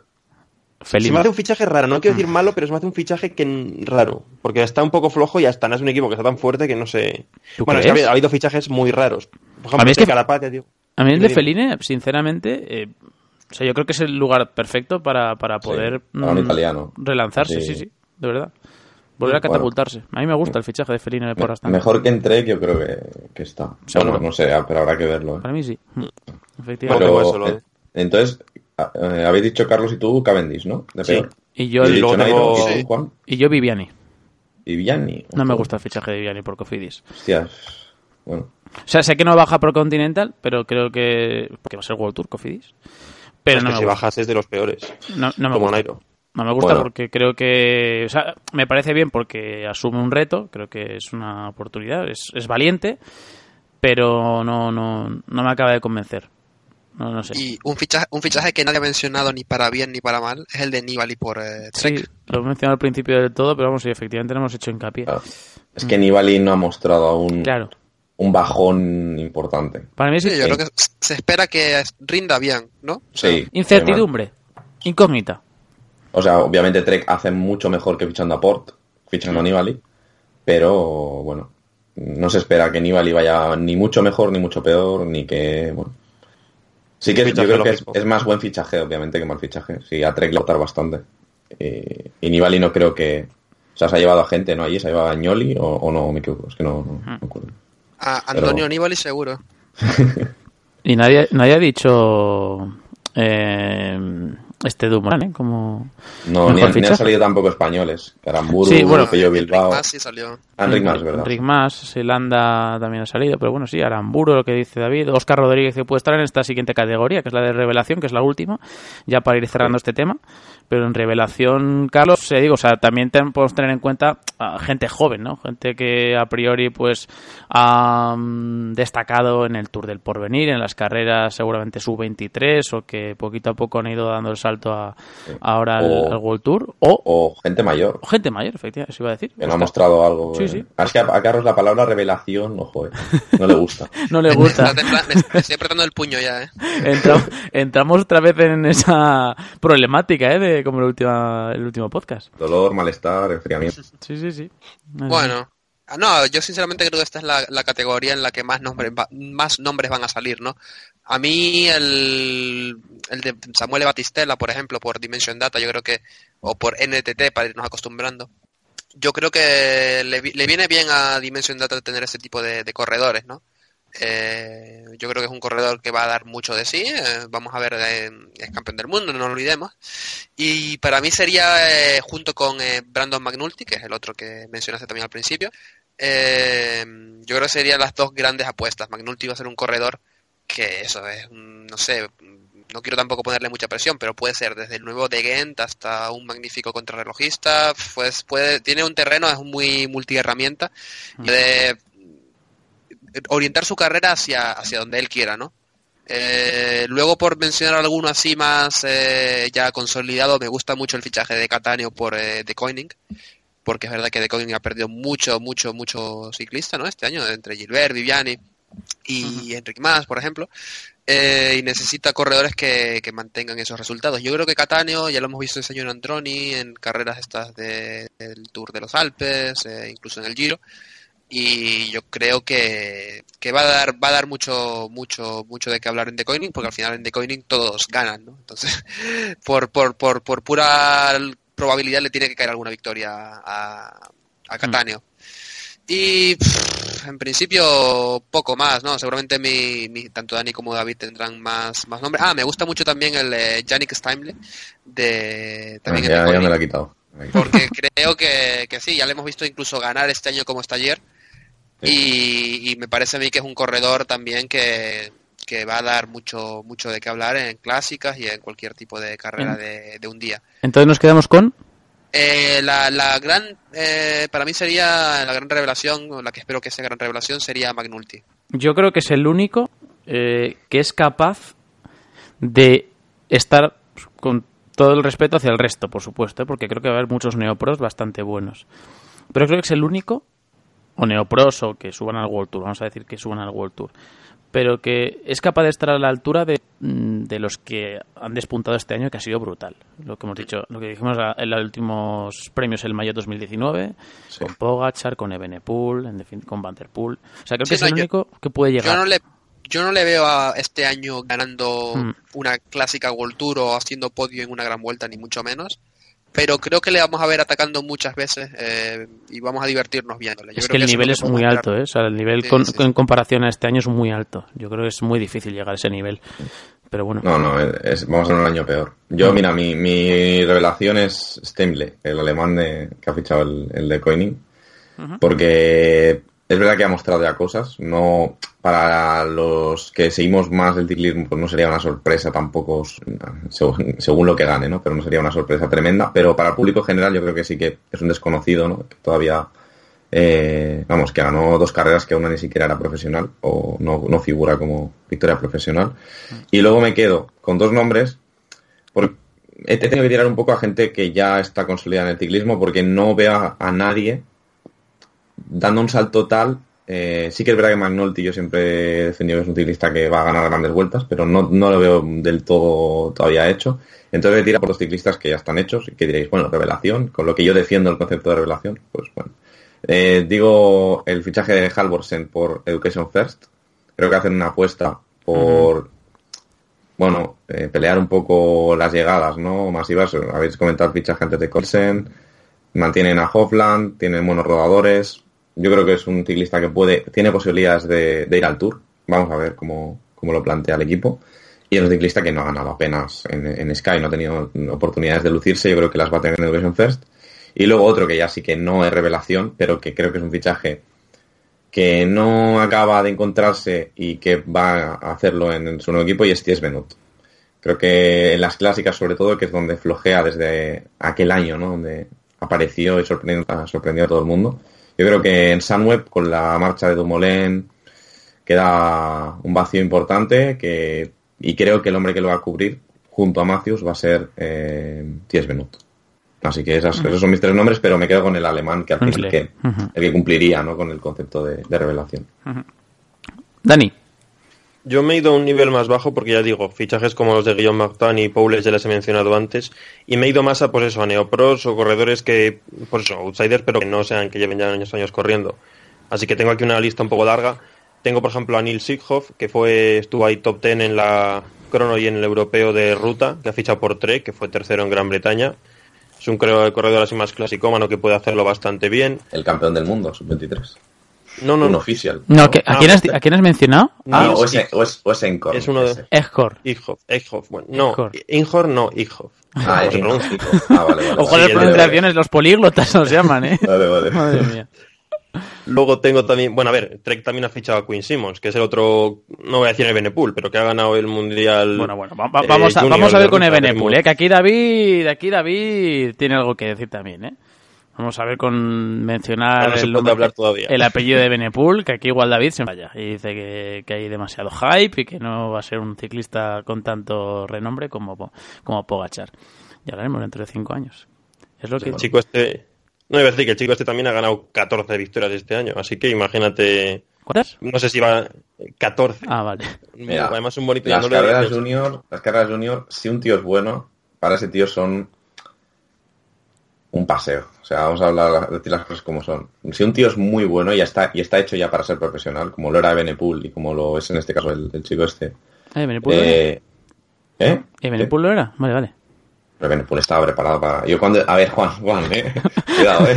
Yo cuando he dicho que Benepool no tiene nivel para ser profesional, cuando he dicho eso. No, este, no. Iba sobrado, iba sobrado. Y, y a este le pasa pues igual lo mismo, ¿no? Y en, en Junior es un nivel todavía muy aficionado.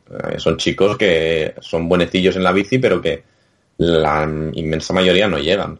Y ya luego en sub-23 es otra historia. Pero bueno, habrá que ver. Mm. ¿Ha- ¿Has dicho con quién te quedas o no? Es que no, no estaba Sí, con Ickhoff, que como Con me dice. Carlos aquí por línea Es por interna, sí, fue el, fue el que ganó. No, Ah. fue el que ganó, pero que le descalificaron. Ah, vale, estaba vale, pensando Claro, claro, que, el que descalificaron, sí, sí, no, es- sí que hablamos, sí, sí. Sí, sí, Vale, sí, vale. sí, sí. Sí, sí. Que no Y sabía... tengo- Es que nos lías, Dani, nos lías. Sí, sí, no. Es que qué Pues, pues, pronunciación, de verdad. nombres- Pre- Pregúntale a Carlos, que tiene ahí pronunciación alemana, polaca y, y neerlandesa también lo sabrá, ¿no? Pues Bueno, ¿no? es simplemente Eckhoff, tampoco... Tampoco tampoco hay que comerse mucho la cabeza. ¿Y las dos es qué función tienen?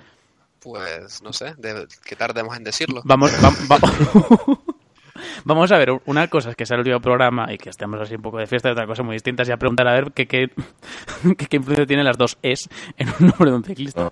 Porque aún queda el juego. ¿eh? aquí a un trilingüe. Bueno, Carlos es trilingüe, ¿no?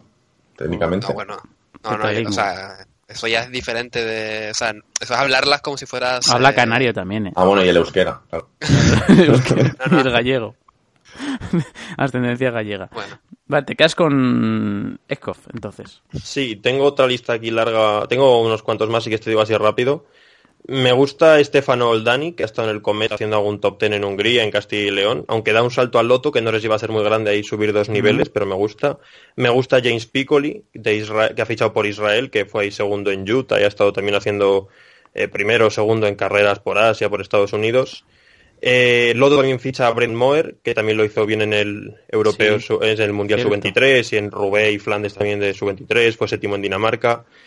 Steinle, que ya lo habéis mencionado. También me gusta Clement Champouchan, creo que haberlo pronunciado bien, que lleva tres Muy bien. años tres años de estaller en AG2R y si a alguien le coges tres años de estaller desde tan joven, Pobre por algo será, no, no creo que le cojas... Bueno, este año ya no ha sido estaller, pero le cogieron agosto, así que las funciones han sido las mismas. Ha sido cuarto este año en el Porvenir, ganó el Giro de las Regiones, segundo en la Lombardía Sub-23. Kevin Inkler, que no sé si lo habéis mencionado antes, Sí, lo he dicho que antes. también sí fue tercero y ganó etapa en Aosta. Eh, Vadim Pronsky de Astana, que fue también ganó Aosta en 2018. Y me estoy dejando, bueno, y un triple ya mío, que es Barnabas Pick, que ha fichado por Mitchelton, que no sé por qué me gusta, pero tampoco grandes resultados. Quedó segundo en Hungría con solo 18 años, hace un par de años. Año pasado hizo top 10 en el Piamonte y este año, bueno, quedó segundo en una etapa ahí en el Giro Sub-23 y en la última etapa del Porvenir también quedó ahí entre los primeros. Fue este ayer con De Keuning el año pasado. Sí. Y no sé, me gusta, además es húngaro, no le veo como yendo al Giro, pero joder, sale el Giro de Hungría, no sé si le llevarían, muy joven le veo. Pero bueno, yo, creo que es este, triplazo. yo creo que este es de los que le puede gustar a David, porque si es de Mitchelton, Es que este, eh, yo le recuerdo en el- la etapa que ganó Barcelona, el porvenir, este iba intercalado entre Barceló y el grupo que perseguía. Y no, no sé si- no sé cómo quedó al final la etapa. ¿Era la última, la de Barcelona? No, si la es la última, quedó sexto. La Ahora mismo te lo miro, pero si es la última, La, quedó la de. Barcelona era la penúltima, que se puso Barceló segundo, tercero en la general y luego pichó en el último día. claro, o sea, Pero pues, bueno. De- eh, en cuanto a revelaciones, más todos los que ha dicho eh, este Dani, luego Juan Pelópez, vamos a ver de lo que es capaz, ¿no? En, Mm, en. Trek, que es una, una la apuesta, ¿no? y Barceló también. Y Barceló, claro, Barceló en, Y el en Cofidis. Y luego, ya digo, Martin Salmon, que también es otro corredor bastante interesante de, de Sunweb, ¿no? que viene, si no me equivoco, del equipo de, de desarrollo. Y luego, eh, no he mencionado tampoco a Ries, al ciclista luxemburgués, a, a Kobe. Sí, eh, perdón, eh, Mm. este era el que iba intercalado de Ries, no, no Ries. me Pues Ries también va a dar el salto, ¿no? Que el salto natural, ¿no? A- del, del cometa, por así decirlo, a- al Trek. Y van a tener esas dos opciones. Luego también el de Mark Donovan, que ficha por, por Sunweb, que sí que es cierto, hablábamos también de, de- de, mm, corredores jóvenes, ¿no? Eh, incluso sin ser neopro, porque por ejemplo Mikel Bier no es neoprofesional, porque estaba en Axon, pero bueno, sube a un equipo eh, World Tour, ya digo, es un ciclista muy a tener en cuenta también, se marcha a UAE, doble campeón del mundo sub-23 y seguramente va a tener mucho que decir ¿no? en las próximas temporadas. Yo me he quedado con un fichaje de revelación que creo, no sé por qué, pero tengo la sensación de que puede hacerlo muy bien incluso la primera temporada, que es Einer Rubio. Vamos a darle un voto de confianza a Movistar. No sé de qué puede ser capaz. Eh, llega con, con, Alba, llegó con Alba en aquel el fichaje doble que hizo Movistar de ciclistas colombianos. A mí, bueno, me maravilló en el Giro, su 23 lo dominó mm, de cabo a rabo. ahí Colombia fue una auténtica pisonadora. Y yo voy a quedarme con Einer Rubio. Está Tobias Foss también, que seguramente va a ser un gran gregario para Jumbo Visma, pero es lo que decimos, ¿no? Al final, eh, David es un gregario seguramente en un equipo como Jumbo Visma, que va a tener ya los corredores más que definidos y es un ciclista que va a ayudar muchísimo. Va a tener un rol muy parecido al del Sepkas, pero ya digo, bueno, habrá que ver, es, muy joven aún. Yo, yo creo que Juan Clavijo es la única persona en España que, que tiene fe en el Movistar. Yo doy, tengo fe en el Movistar. Yo, tengo, no, no, tengo fe. A ver, vamos a ver, matizar. Yo no tengo fe ah, en este sí, sí, confías en este joven en concreto. Yo ¿vale? confío en Inés Rubio. No sé ah. por qué. O sea, de estas corazonadas, pues. Pero es que, bueno, Rubio. a Movistar, ¿sabes lo que pasa? Que si les sale uno bien, que han fichado, Hombre. ya justifican sus fichajes, ¿sabes? O sea, aunque les salga uno de esos siete que han fichado randoms, bueno, eh, Rubio no es random, vale. Os recuerdo pero... Cataldo más Vilela, pero es que aquí vienen Holman, Kuleg, Jorgensen, Jacobs, Einer Rubio, Samitier, Elosegui pues, y Juan Diego Alba.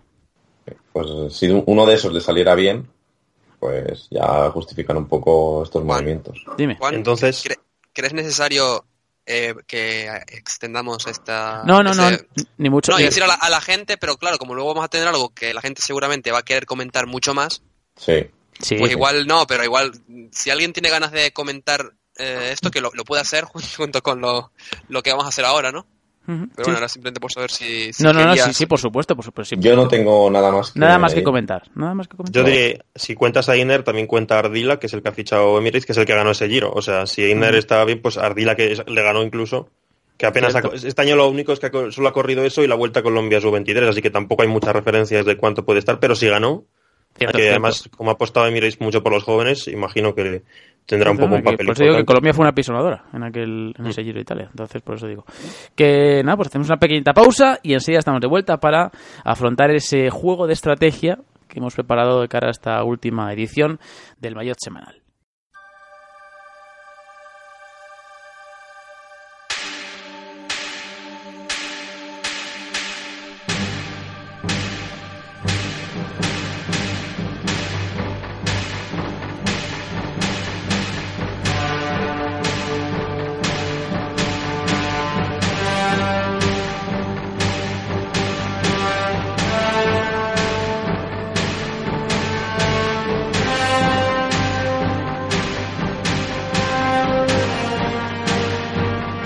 Estás escuchando el Maillot Semanal con Juan Clavijo.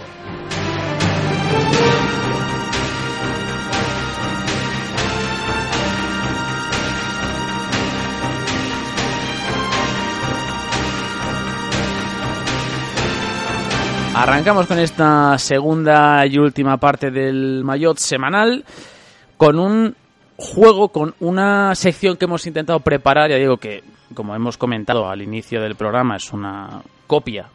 Bueno, copia, iba a decir inspiración, no, copia de los amigos del programa de Colgados del Aro, ¿vale? Que vamos a intentar explicar para que la gente no se pierda cuál es la mecánica de este juego, donde tanto Carlos como David van a ser los protagonistas. ¿Por qué? Porque van a ser los contendientes, los que van a enfrentarse en el tú a tú, en el uno contra uno, y donde Dani y un servidor vamos a ser los jueces.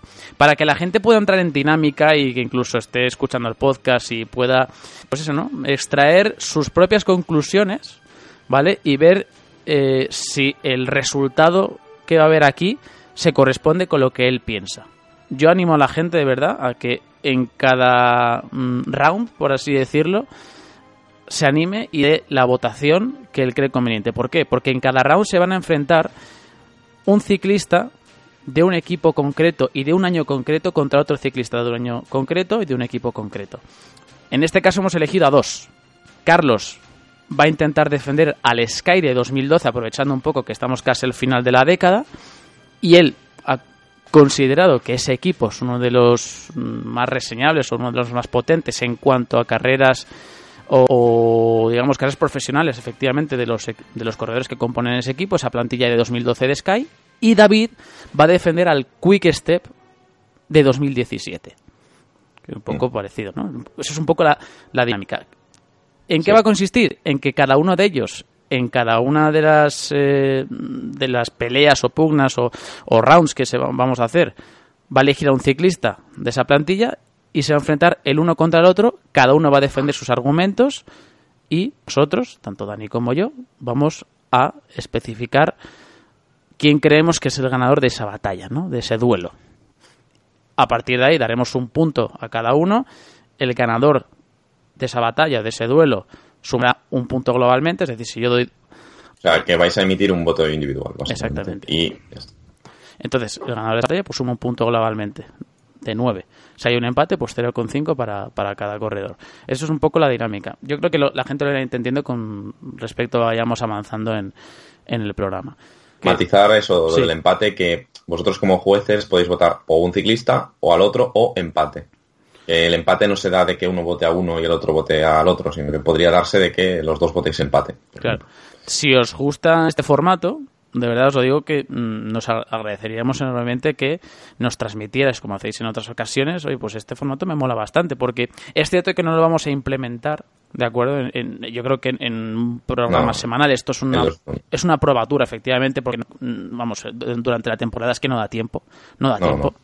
Y, y hemos co- convenido que lo hagamos ahora, porque no hay mucha información, es una buena, un buen momento para probar quizá cosas nuevas, ¿no?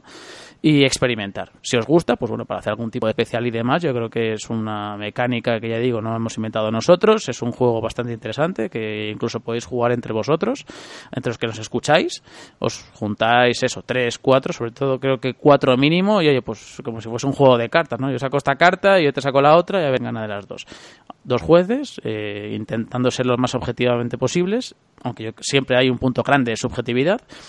Pero bueno, eso es un poco la, la mecánica ¿no? de, este juego, que ya digo, no tiene mucho más misterio. Y si os gusta, hacemos algún que otro especial, ya digo, con incluso algún juego también que tenemos en mente que puede ser alternativo y un poco también para dotar de entretenimiento y de alternativas a la pura información y al debate. Si os gusta, ya digo, dejad vuestro comentario y así tenemos ese feedback, respuesta del público, que al fin y al cabo es la, más importante de todas.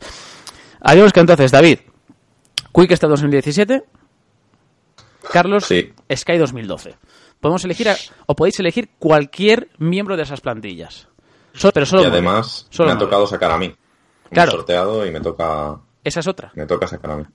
Primero Que saca eso es importante, eso es Mm. importante en el juego porque, eh, bueno, el otro evidentemente conoce a- contra quién tiene que enfrentarlo. Y bueno, eh,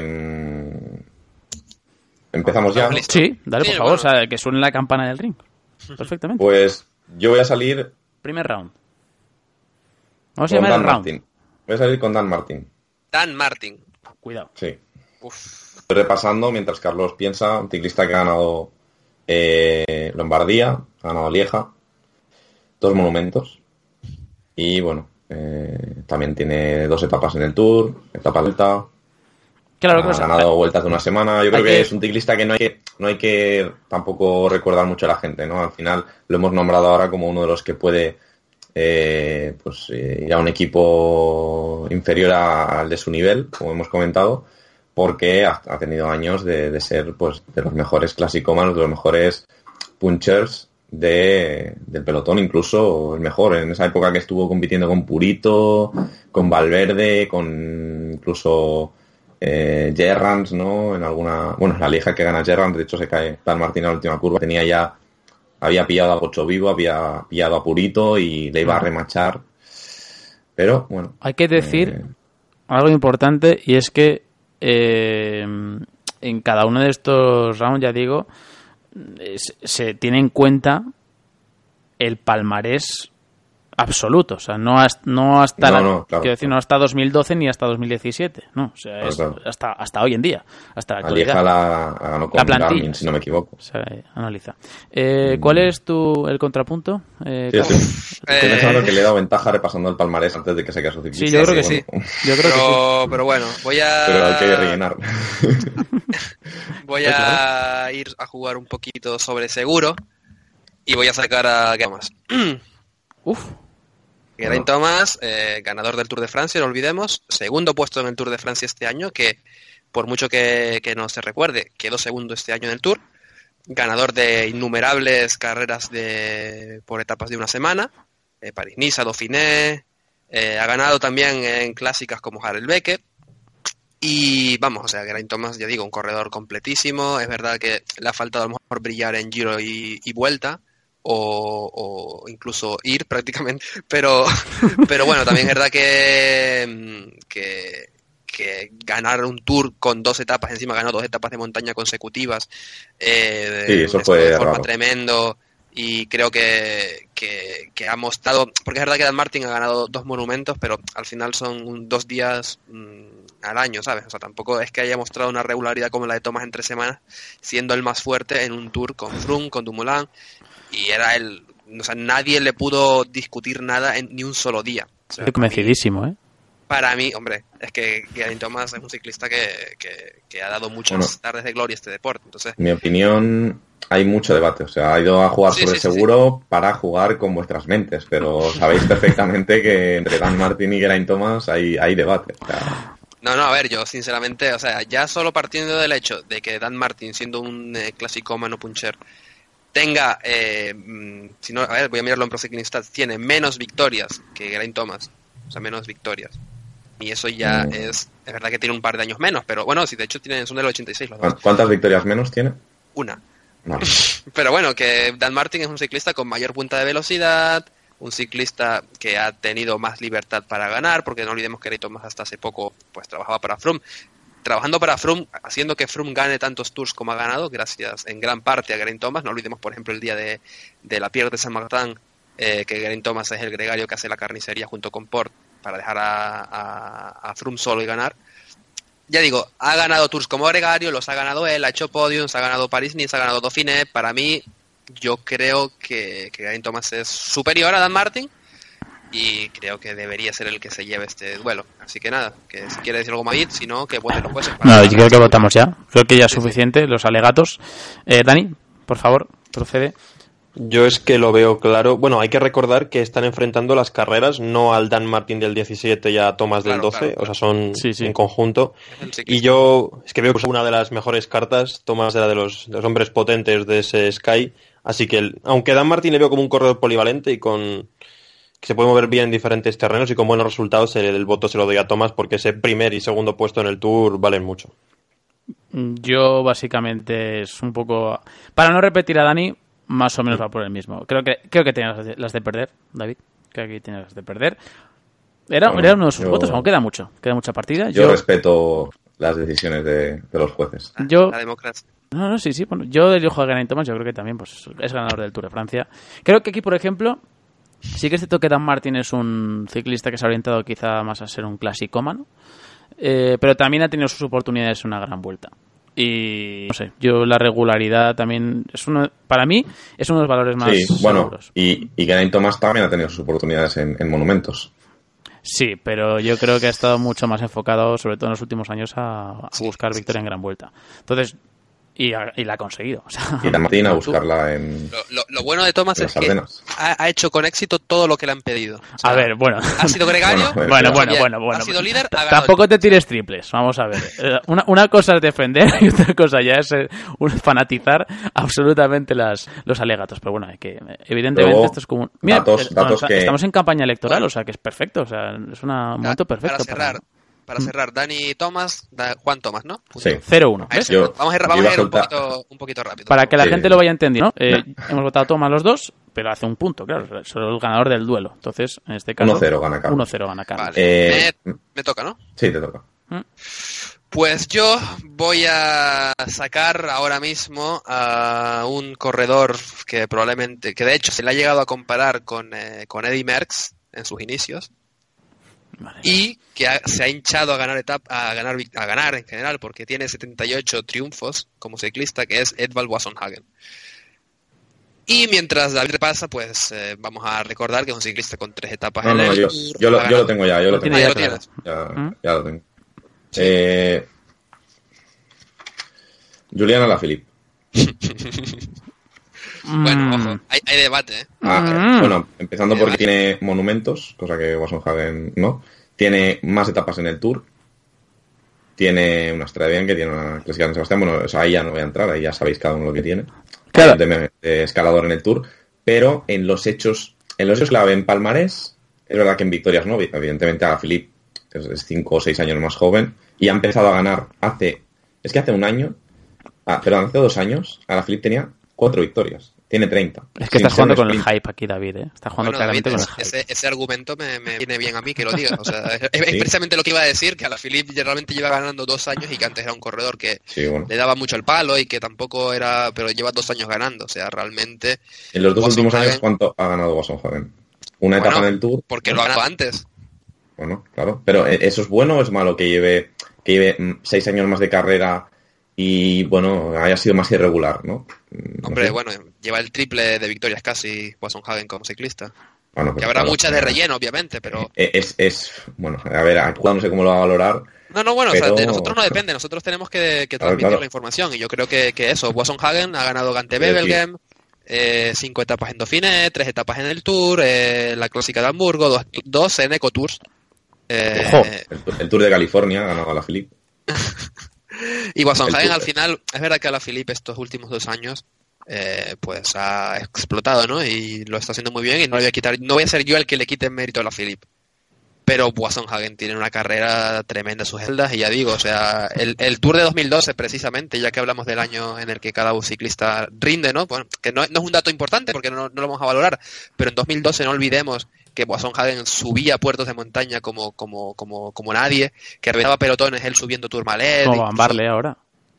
como bombarle ahora, efectivamente. Entonces, eh, y el monumento, por ejemplo, un monumento ¿no? que le venía muy bien a, a Hagen era Milan San Remo.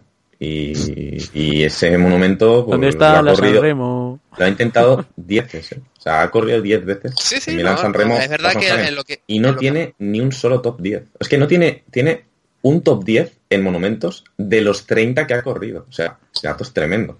Y Bueno, a la Philip tiene una Milán San Remo y habrá corrido 4 o 5 monumentos. Que no, no tengo el dato, voy a, voy a Pero, buscarlo, David, pero. Tiene a la Philippe los mofletes que tiene Wasson Hagen. Este- ya está perdiendo. Aquí se está desmoronando ya, ¿eh? La- El castillo de naipes. Aquí, Sí, sí, bueno. No, no. Eh, bueno, que- yo creo que veredic- veredicto. podéis. Sí, sí, que, o sea, bueno, yo sinceramente ya digo, 78 victorias como profesional, Ese dato. un que- carisma atroz. Eh, Una cosa, eh, ¿cuántas, si le quitamos las victorias que ha ganado en el Tour de los Fiordos y en el Tour de Noruega, las 78 se quedan en las 30, ¿no? Que tiene a la Philip, más o menos. no, no, no, no forma No, parte no procede, no procede. que no, no tengo por qué contestarte, pero Vale, vale. No, no, bueno, que, que ahí ha sido muchísimas veces campeón de Noruega. Es que Wasson Hagen es un ciclista completísimo. Ya digo, cuando empezó su carrera se rumora, o sea, se, se le sí. comparaba con Merckx. O sea, con Merckx. Eh, Imagínate y- lo y bueno a- que tienes que y a la vista a la vista está que que, que, así- que- eh, que es Merckx Eh, Dani, por favor. ¿No quieres empezar tú esta vez? No, no, es, es- eh, no es tiene, ni... una etapa en el, tiene una etapa en el Giro, ¿eh? O sea, Giro y Tour etapa. No, no, y en... eh, sí, sí. No, y, Bueno, a- y en París Corres vuelta. también tiene etapa. Y en el Tour de Irlanda. Igual, Eh, igual la victoria en el Tour de Irlanda la Wasson valora Hagen- mucho más. ¿eh? Hagen no ha vestido eh, ni de rosa ni de ni de amarillo, ¿no? Me, me En, en. Dauphiné igual sí, pero en Sí, Tour de sí, sí, Francia pero seguro Oye, que no. Hubiese sido un buen alegato, ¿eh? Sí, sí. Pero no te No, lo es que, es que a la Filipa ha ido todo el Tour de amarillo. Es verdad que está más fresco a la Philippe, pero yo quiero que aquí se valore un poco también la Pero historia. lo que ha hecho este año la Philip, eh, no hablo del quinto puesto en la general, eh, hablo de, de, de las clásicas, de San Remo, de tal. Una temporada como esta no la tiene Hagen. La No tiene pues habiendo ganado, en vez de Milan San Remo, de Strade Bianche, pues habiendo ganado en, en, en Dauphiné una etapa, en Ploué al final de temporada, la general del Tour de Noruega, bueno, Bueno, de maneras ya- distintas. Sí, Dani, pero- Dani, por favor. eh, creo que los jueces pueden ya dar el veredicto. quedan ya. siete, quedan siete por delante, no que no que- A ver, sí. yo. mm, es que también es verdad lo que dice un poco. Lo que dice David de que las últimas 40 victorias, 35 tranquilamente son en Noruega. Y me, me duele porque un amigo mío me va a matar porque su corredor favorito es Wasson Hagen y me ha pegado un cierto cariño por él. Pero tengo que dárselo a Philip. Tengo que el dárselo a- tengo que dárselo a la Philip. Me duele, me duele mucho por Hagen porque es un corredor que me gusta, aunque estos últimos años esté un poco desapercibido y sé que ha ganado mucho. Pero igual que antes Dan Martin estaba bien, pero Thomas era superior, veo por encima a la Philip. También lo que dice es que tiene menos años de carrera, por lo que ha tenido menos tiempo para ganar, y además un sprinter siempre va a ganar más que un clasicómano. Pero predomino esa calidad por encima de la cantidad y aunque me duele, se lo voy a dar a la Philip. Yo también se lo voy a dar a la Philip, eso de antemano. O sea, la victoria aquí es rotunda para, para David. Pero no me parece mal el contraataque que ha lanzado Carlos es cierto que tiene muchas victorias de segundo nivel, por así decirlo, eh, pero también es un corredor pues que yo creo que ha estado siempre eclipsado por los compañeros que ha tenido de equipo y que no se le ha dado el renombre o el prestigio que realmente tiene. Además es un ciclista muy de equipo. Eso también es un valor a tener en cuenta, pero en este caso creo que más allá de que estemos hypeados, como se dice ahora, eh, por Alaphilippe, por todo lo que ha hecho esta temporada, Vamos, creo que en cuanto a proyección, si pensamos en el medio largo plazo y sobre todo que ha hecho hasta ahora, con, siendo ganador de monumento, estando relativamente cerca de poder soñar con ganar un Tour de Francia, vamos. Yo creo que la Filipa aquí es un ganador rotundo, pero me parece que es una carta bien gastada por Carlos. Carlos. Yo tengo que decir sinceramente que me sorprende que os haya hecho debatir tanto. sí, sí, la, verdad Carlos, es que de verdad. Eh, lo has defendido bien, lo has defendido bien. con, lo de las, lo de las 78 victorias os ha hecho el lío, pero tremendo. No, al final aquí impera la cordura. Al final habéis sido. No, aquí nunca impera la cordura en este. Vamos, vamos, vamos. vamos. Vale, eh, venga, pues. David. Voy a salir yo con Fernando Gaviria. Bueno, bueno, bueno, bueno. Voy ah, comentando que Gaviria pues ha tenido un año malo eso no lo vamos a negar, pues mismo lo, he dicho, y es así. Pero eh, es que quitando este año malo es un ciclista ya de 40 victorias. Y dices, bueno, 40 victorias, ¿no? Volvemos al, al, al, número que, puede no importar, pero es que son. Es un ciclista que en un giro ha ganado cuatro etapas, en un giro, vistiendo de rosa. Es el primer ciclista desde Canchelada, y creo que son los únicos dos, al menos del siglo, que en el primer día que corren en el Tour de Francia ganan etapa y por lo tanto se visten de amarillo. Bueno, son datos. Yo creo que mm, en el que voy a sacar ahora realmente está el partido. Así que me la voy a jugar mucho, mucho, mucho.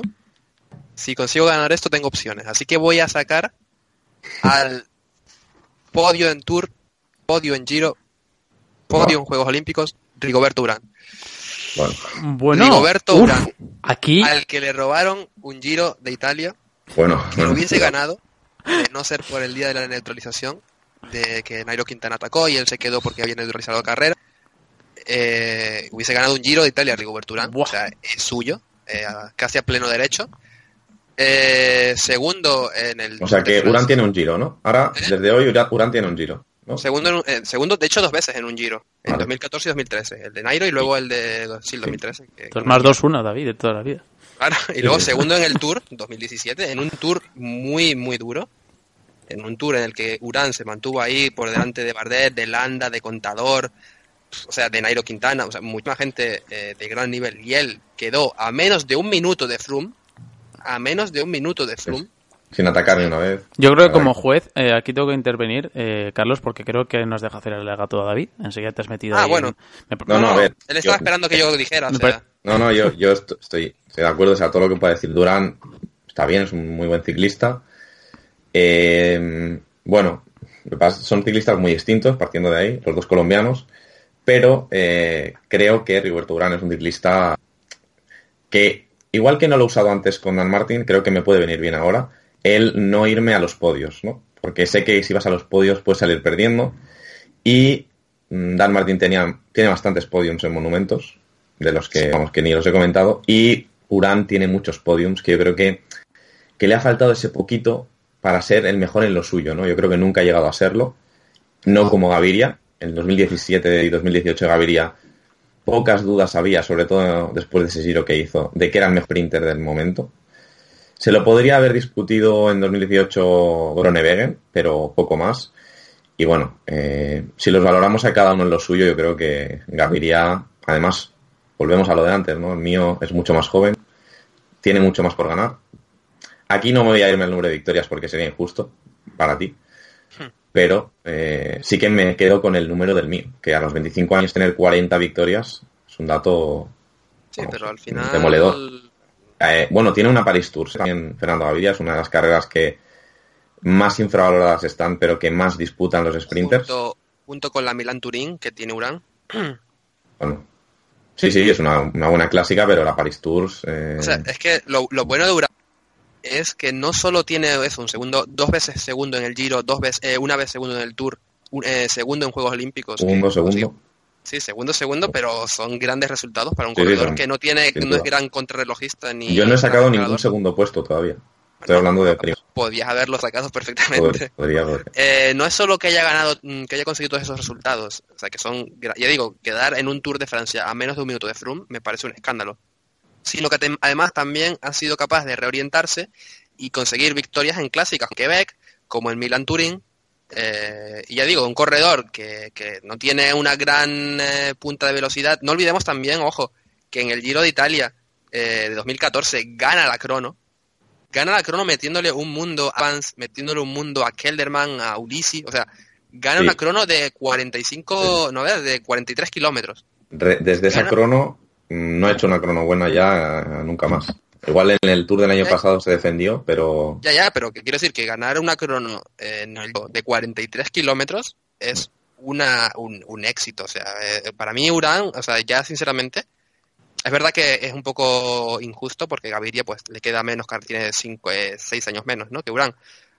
Pero es que con los datos en la mano y viendo lo que ha sido cada ciclista y lo que promete ser cada ciclista, yo creo que, que Urán claramente es superior. Entonces, bueno, voy a dejar a... Si quieres Bueno, añadir algo más, si no, que... creo que que Gaviria, yo creo que Gaviria es, es superior. Por lo que he dicho antes, eh, ha sido lo mejor en lo suyo con 23 años y Urán, pues en ningún momento de su carrera ha sido, es que ni siquiera de los tres mejores Bueno. en, en vueltas por etapas o... Bueno, ya el digo, Giro el giro, 2014 el, giro que, que- que pierde por lo de Quintana era suyo. Entonces, para, Bueno, para mí, ese, Pero- ese- pero ese no lo giro Yo, es el mejor. yo creo que ya es suficiente.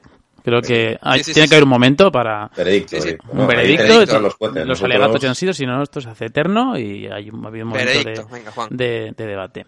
Eh, Dani, tú tienes que ser el primero siempre. Te veo que no te mojas, ¿eh? Estás- No, me mojo yo, vale, perfectamente. Igual habría Eh, que No, no, no, te, no, los- mira, venir los, no, no, no. los para- en los comentarios diciendo ¿cómo no habéis, cómo habéis podido efectivamente, dudar de tienes- que la toda la razón. sea mejor o peor Vamos que a hacer como-? Vamos a hacer Es un como- arma de doble filo. Vamos a hacer como Carlos y, y David. Vais turnando. Vamos turnándonos. Tú has hecho los dos Ah, yo, yo lo primeros. tengo decidido, ¿eh? No influir lo Tú que digo los quieras. dos primeros y tú has hecho los dos primeros y llego a los dos siguientes. Eh, yo he oído algo que me ha convencido y muchísimo de David, que es sin duda alguna el eh, bueno el, el argumento de que Rigoberto Urán nunca ha sido el mejor en lo suyo. Es, es uno de los de los Así, alegatos que más me ha Un convencido. argumento contrastado. Bueno, contrastado, efectivamente, y estoy de acuerdo que creo que Rigoberto Urán, en las posibilidades que siempre ha tenido, ha tenido mala suerte de ser coetáneo de quien es, y eso de algún modo pues le ha condicionado muchísimo. Pero es cierto que Gaviria también ha tenido coetáneos y rivales muy duros y les ha podido ganar y ser incluso uno de los mejores eh, sprinters de, de una temporada. Ningún monumento, Gaviria. Mm, De hecho, causó la caída en San Remo. Bueno, pero eso. Sí, igual pero, pero al final es un. Eso- Pero, pero, pero realmente sí, pero sí que ha ganado cuatro etapas en un Giro de Italia, lo que ha dicho David. Entonces, yo. Solo tiene un quinto puesto San Remo como mejor resultado en monumentos, nada más. Ha corrido puesto. cinco, ha corrido cinco monumentos. es que, es que me parece el argumento. Me parece el argumento más sólido. De verdad, de todos los que ha dicho es, es cierto. que yo tenía mis dudas. Hay que decir que me lo habéis puesto muy complicado porque son dos Se ciclistas. puede, que- se puede dar empate, Juan. No, pero, no, pero es que Ya, el empate está. se puede dar en caso de que ahora te ganes el voto de Dani, puedes- tú puedes porque decir yo- que para ti empatan. Tú puedes decir Sí, que para ti empatan. también. Sí, bueno. Y Dani, dice- Dani puede decir Sí, empate claro. también o victoria Pero de uno de otro y vamos lo a de Sí, dejar pero que yo en este caso, yo en este caso voy a decir Gaviria porque no creo que haya un empate. Yo creo que aquí sí que puede haber un ganador y es Gaviria para mí, después de lo que ha dicho David. Eh, Dani, Yo también se lo doy a Gaviria. bueno, Es verdad lo que dices de que ha quedado eclipsado por Nairo y tal, pero el palmarés es mucho menor. Gaviria es, además tiene esas victorias, pero con 25 años, que es que es súper joven. Y además, esto no influye, ¿eh? esto no tiene nada que ver con que vote una cosa, pero un sprinter salido de Colombia, que no es nada habitual, que Y- y porque lo escaladores que- hay muchos, pero no- digo que influya, ¿eh? o sea, esto no influye en la votación, pero es que, no sé, a Uren le veo que le falta siempre le ha faltado un poco y Gaviria apenas está empezando Este- y ya tiene muy buenos resultados. Este dato lo pregunto porque no lo sé, pero ¿es el primer colombiano en vestir el maillot amarillo en el Tour? No cabéis ahora, ¿no? Mm, No, no, Víctor, ¿Puede Víctor ser? Hugo Peña lo vistió también. Vale, vale. Pues eh, el dato que sí que es correcto es el de que es uno de los... Bueno, el primero desde Cancelara seguro, en 2004, que el día que debuta en el Tour ganó. Yo de Gaviria, eh, el único, el punto negativo que le pongo es que le gusta el reggaetón. Demasiado, además. Entonces, bueno, era uno de los condicionantes, Bueno. pero bueno, finalmente ha imperado la lógica. Vale, pues deportiva. 2-1. 2-1, venga, vamos. Y, vamos y un poco más rápido porque si no vamos... Eh, va- eh, aquí ya contaba yo con al menos un empate, así que Le he hecho un break, ¿eh? Esto es un break. Sí, esto es un break, efectivamente. Creo que aquí Carlos pensaba que iba a tener un empate. Ah, vale, pues Carlos. voy a tirar por um, uf, no te desanimes, pues, Carlos, que queda mucho, queda Richie mucho. Port, Richie Port, Hmm. el mejor vueltómano de una semana de la década. Ahora, aquí Richie vamos a tener que sacar Oh. los trapos sucios, ¿no? Richie O Port, sea, Vale, la vale, opinión Richie. de... dos de- Romandías, un, eh, perdón, dos París-Niza, un Romandía, una Volta a Cataluña, un Tour de Suiza, innumerables eh, Tour Down Unders, mm, gana siempre en Vilunga Hill, Innumerables Innumerables Don Under, madre mía. Innumerables etapas en París-Niza también. Lo tengo, lo tengo. Eh, Mateo Trentin. Puh, Bueno, bueno, Eh, es difícil, ¿eh? Lo- lo- el argumento que voy a dar, y aquí a los jueces que valoren, es que Richie Port no ha sido capaz de ganar en una gran vuelta nunca. O sea, eh, ni una sola etapa. Pero es que yo creo que ni cerca. Entonces, mm, bueno, Trentin tiene ocho, tres etapas en el Tour, en tres ediciones distintas, en tres fugas, que eso tiene un valor tremendo. Cuatro etapas en la vuelta en un mismo año y etapa en el Giro de Italia. O sea, ese selecto club de ganadores de las tres grandes. Es campeón de Europa, plata mundial, dos Paris Tours. Bueno, en fin, un ciclista que tenemos muy, muy reciente y, y que yo creo Sí, que yo es mucho más que- completo que, que Richie Port. más completo que Port, que es contrarrelojista que ha ganado eh, eh, eh, Cronos allá donde va, en París-Niza, en Dauphiné. Le las etapas ¿cuántas etapas distintas ha ganado? De, de manera distinta. Ha ganado en Vilunga Hill 20 veces y luego ha ganado en Cronos vueltas de ver, una semana. yo solamente atacando, creo que moviéndose Qui- bien. Quintana, Contador y Port son probablemente los tres mejores eh, vueltómanos de una semana de, de la década. Y ya digo, es verdad que no ha tenido mucha suerte, mucha fortuna en por caídas principalmente, porque es verdad que no, no ha tenido una gran vuelta sin incidencia. Pero, pero Richie Port, ya digo, o sea, es un ciclista que es verdad que ahora estamos viendo un poco su momento más bajo, pero ya digo, no solo eso, sino como gregario de Froome, que, que le ha hecho ganar también muchas carreras. Eh, yo lo veo, lo veo más favorable a Port por lo que digo, porque es que son bastantes las grandes vueltas de una semana que tiene y eso tiene muchísimo mérito. Trentin La- es las- verdad que las ha ganado vueltas una son eta- así. etapas por inspiraciones en eh, grandes vueltas, porque ni siquiera eh, las de la vuelta sí, pero las del Tour y, y el Giro, la que gana el Giro las gana pues en fugas y La etapa del muy Giro bien claramente, Es, pero es majestuosa. No sé si recordáis ese final en Pinerolo, Sí, sí, sí, donde sí, se van en un repecho Moreno Moser y Gianluca Brambila, compañero de Brambila de Trentin, y mientras Moreno Moser está vigilando a Brambila, Brambila se gira, ve que llega Trentin como una moto, les adelanta a los dos y gana la etapa Trentin. O sea, Sí, sí, fue fue, fue muy una bonita, etapa, pero pero es que era una etapa para... Era una etapa es- no, es, no es más que un simple cazetapes, no, Hombre, no Un consigue simple cazaetapas. con tres etapas... Estamos con las vejaciones ya. O sea, o sea, Luis León Sánchez también es un simple cazaetapas. ¿eh? Y, Bueno, a ver, yo, y yo creo Sandy que Cazar también, ¿eh? bueno, pues está por encima Trentin ya de los hombres en palmarés. Porque Yo- es que es plata mundial y campeón europeo. Sí, no ante olvidemos Wout también Van Aert Plata mundial tras perder contra Pedersen, ¿eh? también te lo digo. no olvidemos cómo pierde el mundial. ¿eh? Y cómo gana el europeo ante Van Aert y Van Der Poel. Bueno, es que sí, al sí, final, claro. si nos vamos a los rivales, cuidado. Pero el mundial, que era el momento de su vida, con muchísimo más sprint que Pedersen y por no sé si nerviosismo, por si Yo tengo ya mi pero- veredicto. Yo, sinceramente, eso quiero recordar que Richie Port ha ganado innumerables eh, carreras por etapas pesado, ¿eh? World Tour. Y Sí, que, lo, lo has dicho ya, lo has dicho ya. y que no solo eso, sino que ha conseguido también muchos podios en esas carreras. Ah, porque bravo, ayer, ¿eh? Antes decía Dav- David que no quería hablar de podios, pues aquí No, yo no, yo no he sacado los podiums aún. No, Bueno, con ningún ciclista mío. Bueno, he sacado la plata, es verdad. he Yo- sacado la plata, pero no estamos es una yendo, sobre todo, yo estoy viendo que salvo Geraint Thomas, estamos yendo a, a- Yo creo que aquí está la definición de la partida, la verdad, pero bueno. Eh, yo tengo mi veredicto Va, dale. y sinceramente va en relación a lo que yo esperaba de ese ciclista, lo que espero de ese ciclista y lo que. O sea, la, la concepción que yo tenía de él. En cuanto a vuestros alegatos, la verdad es que no me ha cambiado absolutamente nada mi, mi manera de pensar. Y yo apuesto por Richie Port. Me gusta Richie Port porque es un O sea, ciclista. has que- dicho que lo has basado en lo que esperabas de ese Sí, ciclista. porque ¿Y yo en ningún momento es que Richie por ganase una gran vuelta. En ningún Entonces momento. esperabas eso y no la... No, yo nunca he esperado bueno, eso. eh, yo, David, yo esperaba, David. yo siempre espero que Rich- Richie por me parece y es Ni, así. ni una etapa, ni una etapa. David, no increpes al ha, juez. ha sonado pretencioso, No, pero es así. Para mí Richie Por es uno de los mejores vueltomanos de, de esta va- última década. Vueltomanos, contigo, vuel- Carlos. perdón, de vueltas pequeñas, quiero decir. Lo que se va a meter contigo, Carlos. ¿Yo? No increpes al juez, David. No, no, yo, yo digo, acepto la vamos a ver, el Richie veredicto Porte, es Dani. que Richie Port para mí es el ganador de este, de este duelo Vale, porque esperaba que ganase París-Niza o Tirreno o lo que y, Y lo ha las hecho. ganaba, y las Y ganaba. ninguna etapa en la vuelta suelta así, ni siquiera, no. no. Mm, Porque yo no lo veía esperaba. vuelto a mano, pero o sea, Ah, vale. es, es mi percepción. Pero no hay que ser un vueltómano para ganar en una gran vuelta. Bueno, mm, Bueno, pero Dani, las, las eh, opciones que tenía él en una gran vuelta, quiero decir. Acepto, acepto tu decisión. Yo- y, Dani.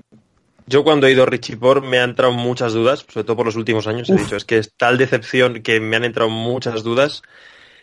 El problema que veo es Trentin está muy bien, pero lleva pocos años bien. O sea, está lleva desde hace un par de años a tope. Antes no era tan En 2013 Entre ganó los su top primera Fue el break inesperado. sí, ¿eh? sí, sí, pero en 2017 fue cuando salió y ganó muchas en la vuelta y tal, si no me equivoco. Y en 2014 ganó la segunda. O sea, en 2014 ya tenía más Veredicto de los jueces, no, David, no influyas. no puede discutir cada, a cada juez. Nos están influyendo de cara a las próximas votaciones, David. Vas, vas a enfrentar. Vas, a enfrentar a Bonen contra Dan- No, no. Danny Pate y va a ganar Danny Pate. Vamos a ver, no, no, por tú favor. no sabes lo que le queda a Carlos, ¿eh? Que yo lo tengo aquí apuntado. Bueno, eh, jueces. A ver, que estaba diciendo que, a ver, que son dos ciclistas muy distintos, pero claro, si Port echas para atrás, Claro. es que aunque ten, aunque haya hecho tan mal estos dos últimos años, en el 17, Vale, vale. 16, 15, me parece bien. mínimo, mínimo tengo que darle un empate, así que va a ganar Port. Mínimo un empate. Me apunto lo de vamos. mirar para atrás para futuros enfrentamientos. Dos París-Niza, Romandía, Volta, Ciclista Cataluña, Tour de Suiza. Bueno, Sí, y sí, etapas vuelto- Pero no he innumerables. oído la palabra Tour de Francia, Vuelta a España, Giro de Italia, David, te, Mundial to- Europeo. David, te toca, te toca. Tremendo, tremendo. lo Bueno, pues dos, empa- dos, empate a David. dos. Yo creo, yo creo que aquí Carlos eh, no lo tenía Tremendo. todas consigo. Y Uf, Mira, bueno, Carlos sabía perfectamente que este le, le iba a perder. No, no, yo, yo, yo- a ver, ya está 2-2, ¿no? Yo pensaba que iba a ganar el de Durán y que iba a perder este. bueno, Pero pues. Pero bueno. 2-2, estoy- 2-2 estoy de momento. Vale, Dos, dos. eh, voy yo, ¿no? Sí. Eh, Aquí, esto es un podcast, David, ¿eh? Eso es solo audio, Sí, lo sí, digo sí, para. pero tendríais porque que la gente escucha y tal, de- y los vacíos, pues sí. bueno. Tengo dudas entre dos, porque hay alguno que no, evidentemente no lo quiero gastar. ¿Hay dudas, Carlos? Vale, ¿Hay venga, eh, Nicky Terpstra. Nicky Terpstra. Hmm. Nicky Terpstra. Yo creo. Uf. Recuerdo Va, no voy a mientras pensar- no- Carlos que. No voy a pensar, no voy a pensar mucho, venga. Eh, Chris Froome, va.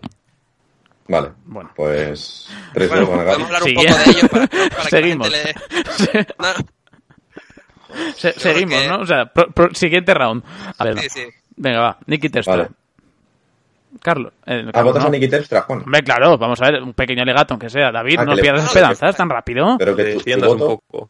tu voto va por Terpstra. No. ¿cómo era? por. Vamos a ver, Ah, David. ah, vale, había entendido mal. Vale, eh, bueno, Tour de Flandes, Roubaix, dos podiums en París-Roubaix, dos podiums en Tour de Flandes.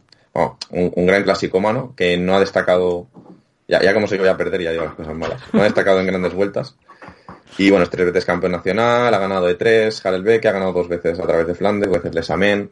Sin ser un ciclista rápido, ha conseguido tener un palmarés a la altura de, de grandes clasicomanos. Así que, bueno, ahí está. Carlos. Que este año, pues, lo ha hecho bastante mal. Carlos, Bueno, Eh. Froome es Chris Froome. ya está. No, No vamos- falta ya. Esta es la parte en la que aligeramos un poco el, el- Sí, la duración claro, del Eso este es, es el enfrentamiento rápido. Me grandes toca, ¿no? vueltas más. Eh, no, un Siete momento, toca, un momento, un momento. Eh, ¿Veredicto, Dani? Froome. Vale, pues ya está. 0-1. eh, victoria para Froome. De momento, 3-2 para Carlos. Quedan Eh, cuatro enfrentamientos. Es que estoy viendo que esto se encamina inexorablemente. Bueno, vamos a Y ver. ha gastado ya a Froome y a Thomas. No, pero David ha hecho muy bien porque creo que aquí lo tenía más o menos. Bueno, yo creo que no se esperaba que sacase a Froome. Pero bueno. Mm, no, todavía no. Hombre, al final es asegurar un punto sea como sea, o sea, me da igual enfrentarlo contra uno que contra otro, pero bueno. Ah, voy a sacar a Michael Rogers. Y Carlos tiene dos, tiene dos bazas, una ya la ha sacado, otra le queda, que son casi victoria instantánea. Eh, y, Sí. y otra más. cuidado, cuidado, cuidado, Pero- cuidado, cuidado. pero de cuidado. momento- más, No adelantemos. Bueno, sí, Michael sí. Rogers. Michael Rogers. Tres Pues mira, veces campeón del mundo contrarreloj. Tres veces campeón del mundo sí, contrarreloj. eh, apuntar que ganó con Quick Step, que es mi equipo, las tres veces. Bueno, bueno, que- Bueno, son detalles, son detalles. que el- ojo, eh. Cuida, cuidado ese golpe, eh. bueno, bueno. Eh, Tres veces campeón del mundo contrarreloj. Yo, vale. cada uno, que, que- David. ¿Puedo decir más cosas de es- Rogers? Podrías decir más, sí, sí. decir más, como que, gan- que ganó dos etapas en el Giro y una en el, eh, sí, dos etapas en el Giro en el mismo año, una en el Son Colán, ganó también luego ese mismo año en el Tour, eh, ganó Vale, tres eh, etapas en el mismo año, Lo tiene, tengo, tengo mi nombre. dale, Marcel Kittel. Puf, Bueno. Bueno, 14 etapas ¿Cuántas? en el Tour de Francia. 14 etapas. ¿Cuántas? Vale, vale. 14. 14. 14. ¿Mm? Sí, 14 está bien, etapas en el Tour de. Francia. Ha, ha vestido el maillot amarillo, ha sido la maglia rosa, cuatro etapas en el Giro de Italia. Bueno, si tengo que defender a Marcel Kittel, que ha sido durante 2, 3, 4 años el mejor sprinter del pelotón, sin ninguna duda, hasta que ya empieza a llegar Gaviria y Groenewegen y empieza su declive. Hasta que le Hasta metieron ahí la serotonina en el. Hasta ahí, sí, hasta que llegó al Pecín. hasta ahí eh, nadie discutía, incluso que Kittel era lo más bestia que había visto por sus ojos. ¿no? Gente, gente, sobre todo millennials, ¿no? Que, como yo, que no hemos podido a, a gente como Petaki o ya nos pillaban muy de niños, eh, lo de Kittel lo hemos visto, por lo menos yo incluso, más bestia que lo de Cavendish. Ganando sprints en el Tour, partiendo desde el puesto 15, con un tren des- descontrolado, porque vemos el Quick Step era un equipo muy, desor- muy desorganizado hasta hace un par de años. Perdón. El Quick Step, hasta hace dos años, en las clásicas, la gente los criticaba No, muchísimo. bueno, en las clásicas sí, pero en los y, en la- y en los Bueno, yo, yo eh, le doy la posibilidad o invito a los oyentes a que busquen las cinco etapas que gana Kittel en 2017 en el Tour. Sí, sí, no, es verdad ¿Y que, en que en algunas ellas? remontaba, en algunas remontaba mucho, es en verdad. cuál de ellas bueno. le colocan bien, porque yo creo que en ninguno. Decir Bueno. también que eh, en ese tour iba a ganar el Maillot Verde, pero se cayó, tuvo que abandonar y finalmente lo ganó Matthews. Pero, eh, bueno, mm, nada, son detalles. Luego ha ganado cinco veces Shell de Pris, que es una de las carreras más prestigiosas para los sprinters. Bueno, vamos a ver, David. David, No, que no, estaba no. yendo bien. David, que estabas yendo bien en tus datos y en tus argumentos. La gente no, que, no, no la gente patines, que- no patines. la gente que conoce la historia de esta carrera, o sea, voy a, voy a dar eh, los ganadores, los ganadores de esta carrera. Es que Kittel, Kittel, Christoph, Kittel, Kittel, Kittel, Cavendish, luego Farrar 2010 con Farrar, eh, el, el futuro de Merckx, ¿no? Como Hagen, Petaki, Cavendish, Cavendish, Bonen. Es que, es que, sí, eh, no sé, si esto no es prestigio, que baje Sagan y lo vea, ¿no? Bueno, Me has eh, matado a Sagan. O sea, ¿por qué, por qué te cargas a Sagan así? No, porque porque Sagan sí? es, Sagan es- Ah, vale, vale. está- Ah, pues Bueno, en serio. Eh, yo ya digo, o sea, porque está hablando mucho David y tengo también yo un poco que, decir mis cosas, ¿no? O sea, es que hay muchas Lo- historias. Lo, lo bueno de Michael Rogers no es solo que haya, porque Kittel con 30 años ha terminado su carrera, eso es verdad, es verdad que es por- quiere dedicarse a su familia y mm, está muy bien, pero con 30 años ha acabado su carrera, 30 años, no va a ganar Da nada más ya. Da No va a gracias, ganar- no. Diciendo- que acabó con 30 años, si no ya has perdido. No, no, claro, por eso digo, estamos hablando de un ciclista que ya esto es todo lo que ha dado Rogers, pero es que Rogers estuvo corriendo 16 temporadas. Kittel Sí, sí. eh, ha terminado ya su carrera. Bueno, Y es verdad, ha tenido buenas victorias, sí, pero hay que, hay que valorar también que al final ha sido un ciclista de 8 años. suficiente para tener, mira, la mitad de tiempo y le ha superado en Roses. O sea, tampoco. Yo creo que tres mundiales contra reloj es algo que, que tiene un 14 valor. Obviamente, el Tour. 14. 14 etapas en el Tour está 14. muy bien. O sea, Pero, pero, pero que, bueno, ya digo, eh, etapas Veredicto. en Giro, etapas en Tour, Veredicto. Eh, muchísimas también, eh, etapas, eh, carreras por etapas, Eh, el Tour de Alemania, el Tour de California. bueno, Eh, el Tour de Argentina tiene una, ¿eh? pero doy un dato y es que mm, promedia en las seis temporadas, eh, en- a partir de que empieza a ganar Kittel en 11, en las siete temporadas que está, promedia 12 victorias por temporada. Sí, sí, no, sí, está bien, pero ya, ya ha terminado. Sí, sí. terminado. Yo lo tengo Pero bastante claro aquí. Hay que valorar la Yo constancia también. también. Yo aquí lo tengo bastante claro y para mí por lo que dice David, o sea, para mí yo en los últimos años, eh, la edad moderna, yo no veía algo parecido a lo que he visto con Kittel, salvo en, en Cavendish. El, el dominio absoluto del sprint y sobre todo la, la- la mala bestia que era. O sea, vamos, a nivel físico, vamos, era completamente distinto a Cavendish, pero vamos, yo no he visto un dominio tan absoluto de un sprint en, en la vida, salvo que lo, lo que he visto en, en Kittel en sus mejores momentos.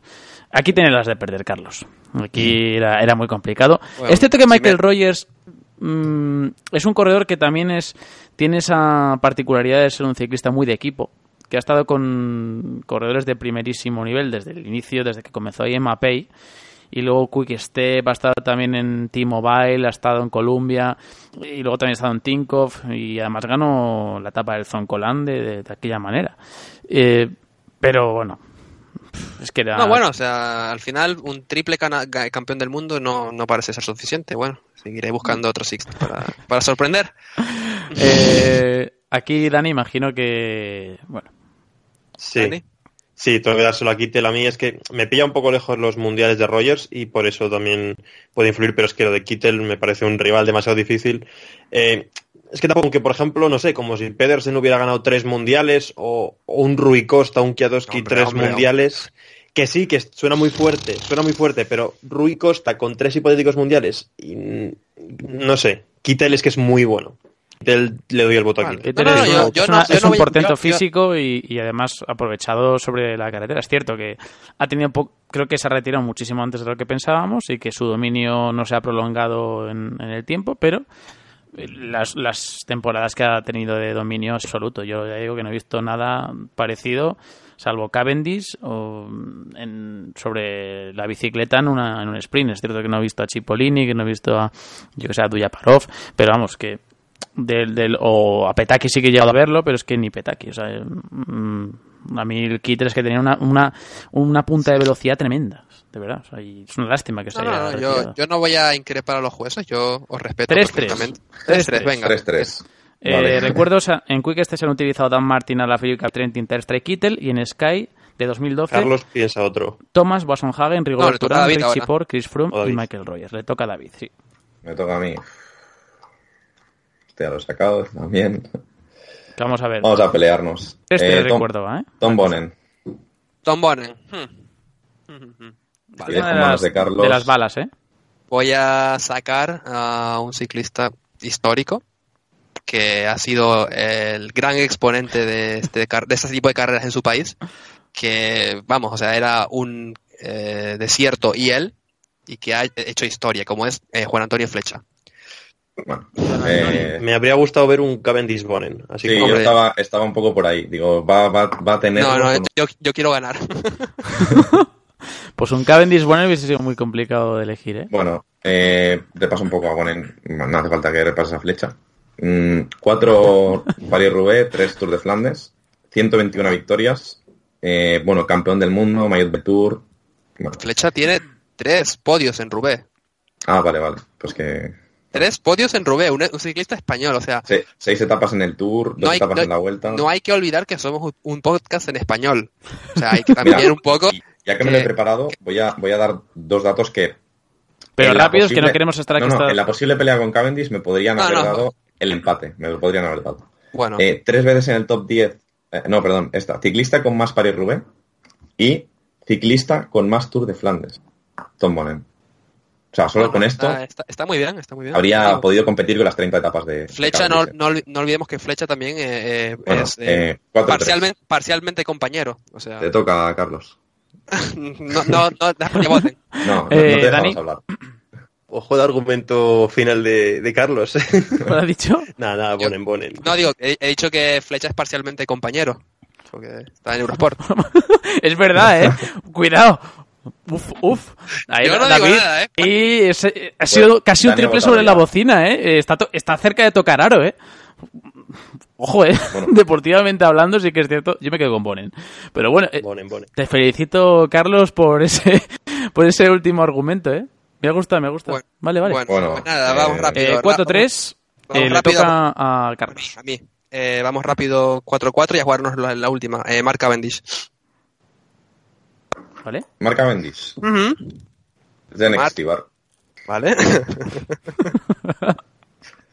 vale, pues bueno, el, el último va a estar interesante, la verdad. Porque, Hombre, Vale, es de Next Stibar. yo tampoco veo ¿Algo que decir de Stibar? bueno, Vale. campeón Eh, de ciclocross. campeón del mundo de ciclocross, pero vamos, que esto no, no cuenta, ganador de nada, el Tour. vamos a, vamos a ir rápido ya. Rápido, que el vamos al último- último, que es el, el, el No definitivo. le dejéis ni Vale. votar, o sea, Eh, genial. no, no, aquí no tenéis nada que votar. Philippe Gilbert, Eh, vale, pues a mí me toca defender a otro compañero de la casa, como es el gran Buddy Wiggins. Mm, Bueno, Hay debate, ¿eh? Hay Aquí debate. hay mucho no hay, debate, No hay, no hay debate por ningún lado. O sea, estamos hablando de... eh, no hay debate por ningún junto lado. con Contador y Quintana, estamos hablando de el un mejor como vueltómano de una semana de la década. Porque ha ganado en Dauphiné dos veces, en Romandía, París-Niza, en California, en el Tour de Gran Bretaña. Tiene medalla olímpica de oro en contrarreloj eh, en 2012. Campeón del mundo contrarreloj en 2014. Ganador de un Tour de Francia. Tiene más carisma del que tendrá nunca has- Gilbert. Voy a hacer yo también eso. Has dicho primero unas cuantas no muy buenas para rellenar y al final te has dejado las buenas. Voy a hacer yo también eso. Las no muy buenas son cuatro Amstel Gold Race, eh, una flecha balona, podríamos decir siete etapas en Alta España, etapa en el Tour de Francia, etapa en el Giro de Italia, maillot amarillo en el Tour de Francia. Y empezamos con las buenas. Wiggins también ha sido maillot amarillo en el Tour de Sí, Francia. sí, ahí estamos empatados. hasta París. Ahí sería un empate. Venga. Entonces, las, las buenas pues son campeón del mundo, dos Lombardías, Gilbert un Tour de Flandes, una ha París-Roubaix, sido campeón una Lieja. Bastoña Lieja, cuatro de los cinco monumentos. O sea, Philippe Gilbert está a otro nivel. Yo entiendo que Wiggins es, es muy bueno, pero es que Philippe Gilbert, cuatro monumentos distintos, 77 victorias profesionales, ¿vale?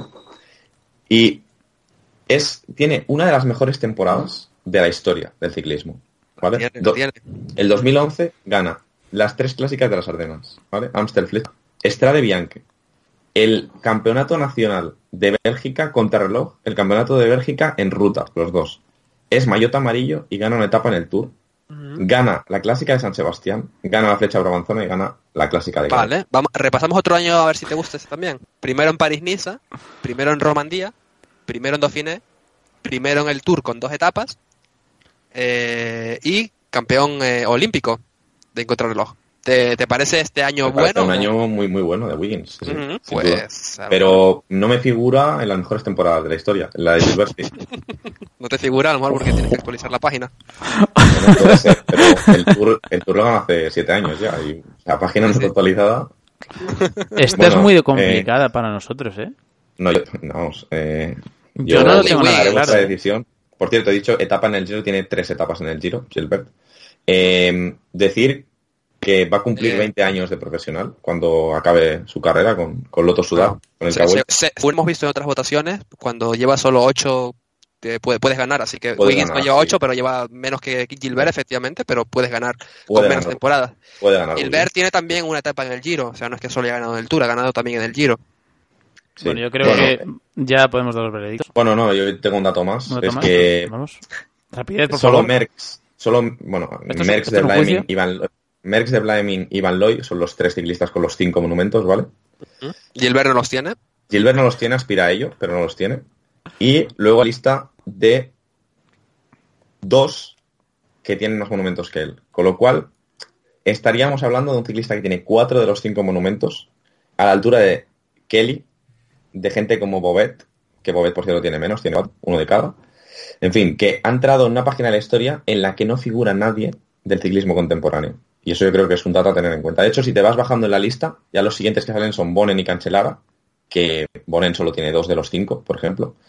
Y eh, más abajo, pues veré que solo tiene uno de los cinco. Así que que un ciclista de este siglo opte a ganar los cinco monumentos, solo por eso, quitando su mundial, quitando sus etapas en el Tour, en la Vuelta, en el Giro, quitando su flecha balona, su Amstel, su, tri- su triplete en las Ardenas, quitando todo eso, solo por eso ya merecería debate con Bradley Wiggins. Así que Bueno, yo Vale. ya he reivindicado eh, lo que he dicho, o sea, campeón olímpico, campeón del mundo, Tour, mi infinidad de carreras por etapas, como tiene Gilbert clásicas. Eh, y ya digo, eh, Yo un ciclista especial además, Wiggins, o sea, un ciclista mm, diferente, con mucho carisma, mucho más que Con Gilbert. muchos túes también. Bueno, bueno. Bueno, bueno, ya estamos aquí. Es verdad. Bajos Ya, fondos. ya, bajos en- fondos, eh, David. el debate. A ver, Aquí- Juan, aquí- se, le ha, se le ha pasado comentarlo, yo lo, yo lo digo. Eh, Yo creo que por este juego sucio deberíais penalizarle, pero bueno. Dani, Yo creo que Carlos, cuando ha dicho David que eh, aspira a ganar los cuatro, también te había dicho Carlos que Michael Gogel también aspira a ganar todos los monumentos. Pero se lo doy a Gilbert. Eh, estará un monumento y con todo lo que ganado es que te voy a darlo a Gilbert, ya lo habéis justificado. Juan, yo tengo que ser honesto. Vamos a por el décimo. Eh, yo tengo que ser honesto. A ver, a mí Bradley Wiggins, he de decir, Empieza mal, empieza mal esto. Bradley Wiggins, he de decir que ha sido uno de los ciclistas eh, que más me ha sorprendido. Tanto para Sí, bien como la palabra para es sorprendido. me. Exactamente. Muy- Me, muy me ha, bien me ha generado mm, un sentimiento peculiar, extraño diría yo, porque es el precursor de todo lo que ha ocurrido en Sky. El Efectivamente. primer- el primer británico que gana una, una gran vuelta. Y no, además tendríamos, no tendríamos a los hermanos Yates si no fuese por Bradley Wiggins. es su padre. Entonces, eh, creo que también se le da, tiene que darle mucho mérito a que ha ganado eh, medalla olímpica en varias disciplinas, que eso tiene un peso enorme, que es el del Tour de Francia. Pero, pero, le doy mucho valor también a lo que dice David, de que Gilbert haya entrado en una lista con ciclistas que no son tan contemporáneos, porque anteriormente, con todo el respeto del mundo, quizá era más fácil monopolizar Sí. el calendario. Y un dato, Juan, su primer monumento lo gana en 2009 y el último monumento en 2019.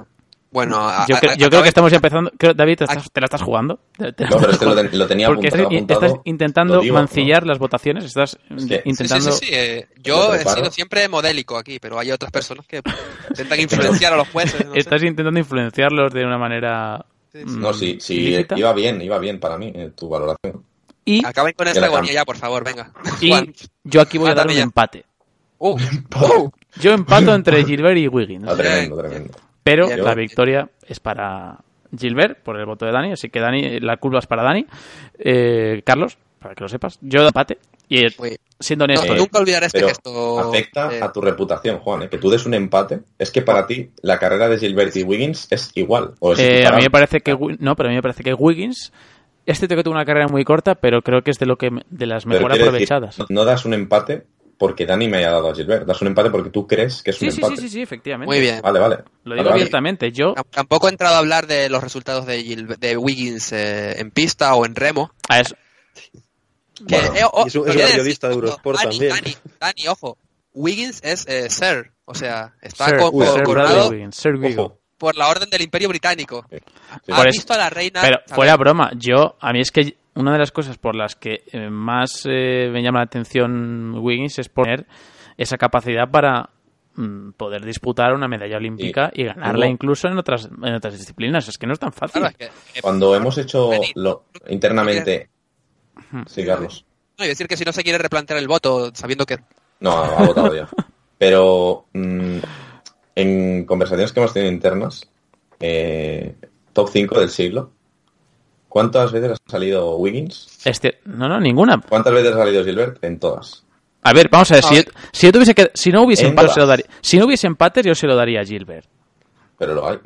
Pero hay empates, y yo en este caso, pues, me parece que. Vale, vale. A ver, Juan, te, te lo agradezco enormemente porque ya que he perdido, puedo decir que yo en la vida hubiese dado un empate entre Gilbert y Wiggins. O sea, así, que, así, que- así que te lo agradezco porque por el voto Bueno, de confianza y por eh, No, que pero bueno, a ver, pero quiero decir que, que está un poco fundamentado, quiero decir, es Vale. un Sí, sí, sí. Bueno, medalla olímpica, es oro olímpico, es ganador del Tour, es eh, bueno, campeón te, del te has sacado el mundo. palmarés, porque Wiggins como ciclista eh, era aburrido, ¿no? Lo siguiente, o sea... sea, Sí. si, si se va lo que es el ciclista, ahí sí que ya le Sí, pero bueno, vueltas. son ciclistas distintos. Yo doy ahí un empate. Bueno, David, Eh, te bueno, felicito. Carlos, Te felicito. has jugado muy Acá- bien, ¿eh? No, o sea, en serio has jugado muy bien porque había un momento, te han dado a Richie Port. A mí, sí, Eh, sí, no te preocupes, sobre- a- al persiano es el que le van a caer los palos. Eso, está clarísimo. Como dice ¿sobre- sobre antes que el pate de Gilbert está loco, no tiene puta No, idea. pero pues, una- cosa, Richie Port le ha ganado a, a Mateo Trenti. Sí, sí, sí. A mí la que me ha dolido de verdad es la de Urán Gaviria. Yo el resto estoy de acuerdo con todo. De hecho, ya digo, hasta Port creo que podría entender que no hubiese ganado con Trentin. Pero la de Urán Gaviria es que me ha dolido de verdad. O sea, no, no lo entiendo. Pero bueno. Bueno, pues ya está, ahí está, ahí eh, está la felicidades, partida. David. Te doy la enhorabuena. También a ti. Ha sido, Ha sido divertido y ya que nos cuente la gente, ¿no? Lo Y que si a la gente le gusta eso, si a la gente le gusta este formato, pues lo haremos para algún especial, oye, algún, yo qué sé, uno al mes o lo que sea. No, oye. no, y, y sobre todo eso, que la gente también que nos diga por... eh, podemos incluso hacerlo en Twitter, ¿no? Eh, o poner... Exacto. eh, Y en si a la gente... es- en los resultados. Claro, estamos La encuesta. subiendo este podcast a 4 de noviembre, que es el último podcast de la temporada. Hasta el Tour Down Under quedan muchos. Quedan muchos. Sí. Quedan muchos sí. meses, quedan muchos días. Si a la gente le gusta, pues bueno, es una idea para hacer algún especial. Especial, podríamos decir, pues eso, ¿no? Un- una alternativa, ¿no? Lo que son los, los programas Sobre todo que... porque... Sobre todo porque me he quedado yo con ganas de valorar, ¿eh? O sea, Sí. jugar está Sí. muy bien, pero Es verdad, yo verdad, valorar creo que valorar está divertido. Es que aunque- Porque además, cuando tú estás jugando, sientes una obsesión al juez Claro, claro. que dices, no puedo nosotros- decir nada en su contra. Vamos a pensarlo porque David, lo- eh, Dani lo está diciendo por línea interna, eh, que si hacemos estos enfrentamientos por Twitter, bueno, Sí, pon, pon Port contra Trentin en Twitter. Si vale 30-30 para Trentin, No, no, pero, pero, pero bueno, es, mismo- es una opción, es una opción. Ya, veremos si lo hacemos, la gente Ya, que, bueno, que está atenta a nuestras redes sociales, pero no es una mala opción, ¿eh? No sé. Sí, me- porque podrías hacer un hilo con varias o incluso lo que dices, duelos que no han salido como ese Sí. Cavendish Bonner o alguno así. Después de publicar el podcast. Sí, sí, claro, obviamente. Esto está grabando a viernes. O sea, que vamos, Sí. vamos a acabar grabando los podcasts a miércoles para subirlos el lunes a este Sí. paso. Pero bueno, que la gente, eso sí, que también los que les guste el podcast eh, convencional, el podcast habitual, que no se preocupen, porque esto ya digo, es una prueba. Eh, era un momento Y- perfecto para meterla, una fiesta casi de fin de año y que y no va a cambiar en absoluto. O sea, el podcast va a seguir siendo el mismo, eh, con debate, eh, con, con información y por supuesto con eh, y también aclarando otros aspectos que de los cuales tenía cierto temor la gente de que si vamos a cambiar el formato por el tema del convenio, por así decirlo, de acuerdo con Eurosport, ya sabemos que, y lo hemos reiterado en innumerables ocasiones, que De- no va a ser así, que vamos a seguir Después de- igual. O sea que Después de cómo habéis, habéis menospreciado a Flecha y a Wiggins, Sí, yo creo que eso. ese convenio se lo van a replantear. es una prueba fidedigna, ¿no? A flecha contra Bonen, ¿eh? Es que te imaginas que, que das a, da- dais a flecha. bueno, pues eh, últimamente está subiendo mejor que Bonen, ¿eh? Cuidado con No, Flecha. es eh, que Flecha, tiene, Flecha tiene ahora unas cuidado que ya les gustaría a muchos ciclistas profesionales, ¿eh? Si dais a flecha, Me voy a replantear. le doy al botón rojo este que hay aquí en la llamada y, y me voy por la puerta. Sí, no, eh, no, pero eso, lo que comentaba Juan, o sea, yo creo que este tipo de juegos son diferentes y la gente puede, puede participar. También hay, hay otros juegos de, de, de- de este programa de YouTube y podcast de Colgados del Aro que también podríamos incorporar al ciclismo, ¿no? Tienen uno de pistas. Yo creo que depende de lo que nos diga la gente, el feedback, podemos ir incorporando más cosas estas, porque yo todo- creo que al final, sí, sí, No, dejar claro que esto iría pues otro día de la semana sí, sí, especial. nosotros no vamos a cambiar Claro, nada. y la gente, eso, que tenga claro, es 4 de noviembre.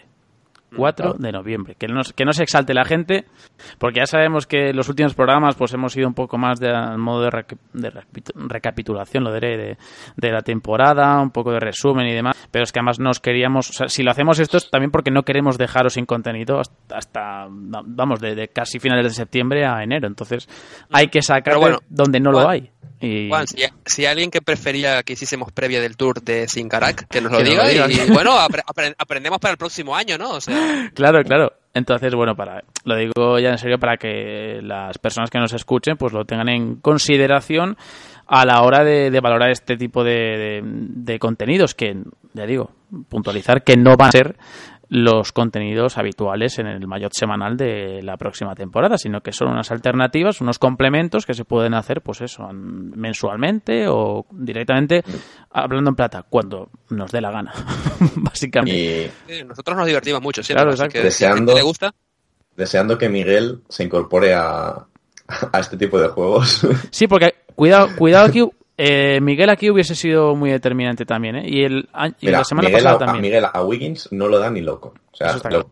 entonces luego habría que ver. Mira, pens- la- hacemos la ronda rápida. ¿Tienes los enfrentamientos? Bueno, si no, ya, ya lo Sí, sí, pensaremos los tengo, y, los y lo tengo. diremos en otro. Los tengo. No, porque estaría bien saber lo que habría votado Miguel. ya que es una de las figuras Sí, más pero bueno, radicales pero, de este programa. pero bueno, la- el resumen es que Geraint Thomas ha ganado a Dan Martin, a la Felipa Wasson Hagen, Fernando Gaviria a Rigobert Urán, Richie por a Trentin, Froome a Terstra, Kittel a Rogers, Bonen a Flecha, Cavendish a. Estibar y Gilbert ha ganado. Yo creo que habría dado a Urán sobre Gaviria, por el valor que le da el Tour de Fael, y eh, habría dado seguramente a Trentin sobre Port, por las etapas que ganaron en el Tour Trentin y tal, y, y Sí, la temporada que lleva. el... Yo creo Sí, que ahí están la- los dos grandes puntos de. Sí.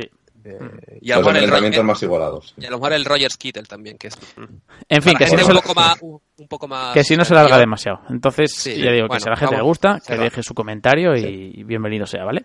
Dicho esto, eh, por última vez, por lo menos en el programa convencional, me despido de ti, David, en este año 2019, que ha sido yo creo que un año bonito, un año interesante, un año que nos ha dejado muchos momentos seguramente mm, que vamos a recordar durante varias campañas, sobre todo con la eclosión de hombres como Benepul, como Pogacar y compañía. Y bueno, pues gracias a ti particularmente por esa asiduidad y esa regularidad que has tenido durante todo el año. Me llevo el maillot verde, ¿no? Sí. Sobre todo porque la etapa en los Campos Elíseos siempre da 50 puntos. Y Claro. Miguel no ha estado en esta etapa, así que, Claro. bueno, quitándote a ti, obviamente, que estás en todos. Pues, Es, verdad, ¿eh? El- Tú eres el Sagan, ¿no? Y Yo es el soy que el, está ahí por el sí. amarillo, el amarillo. O sea, vamos a ver, aquí el amarillo... Bueno, Qué poco pues me nada, quiero, ¿eh?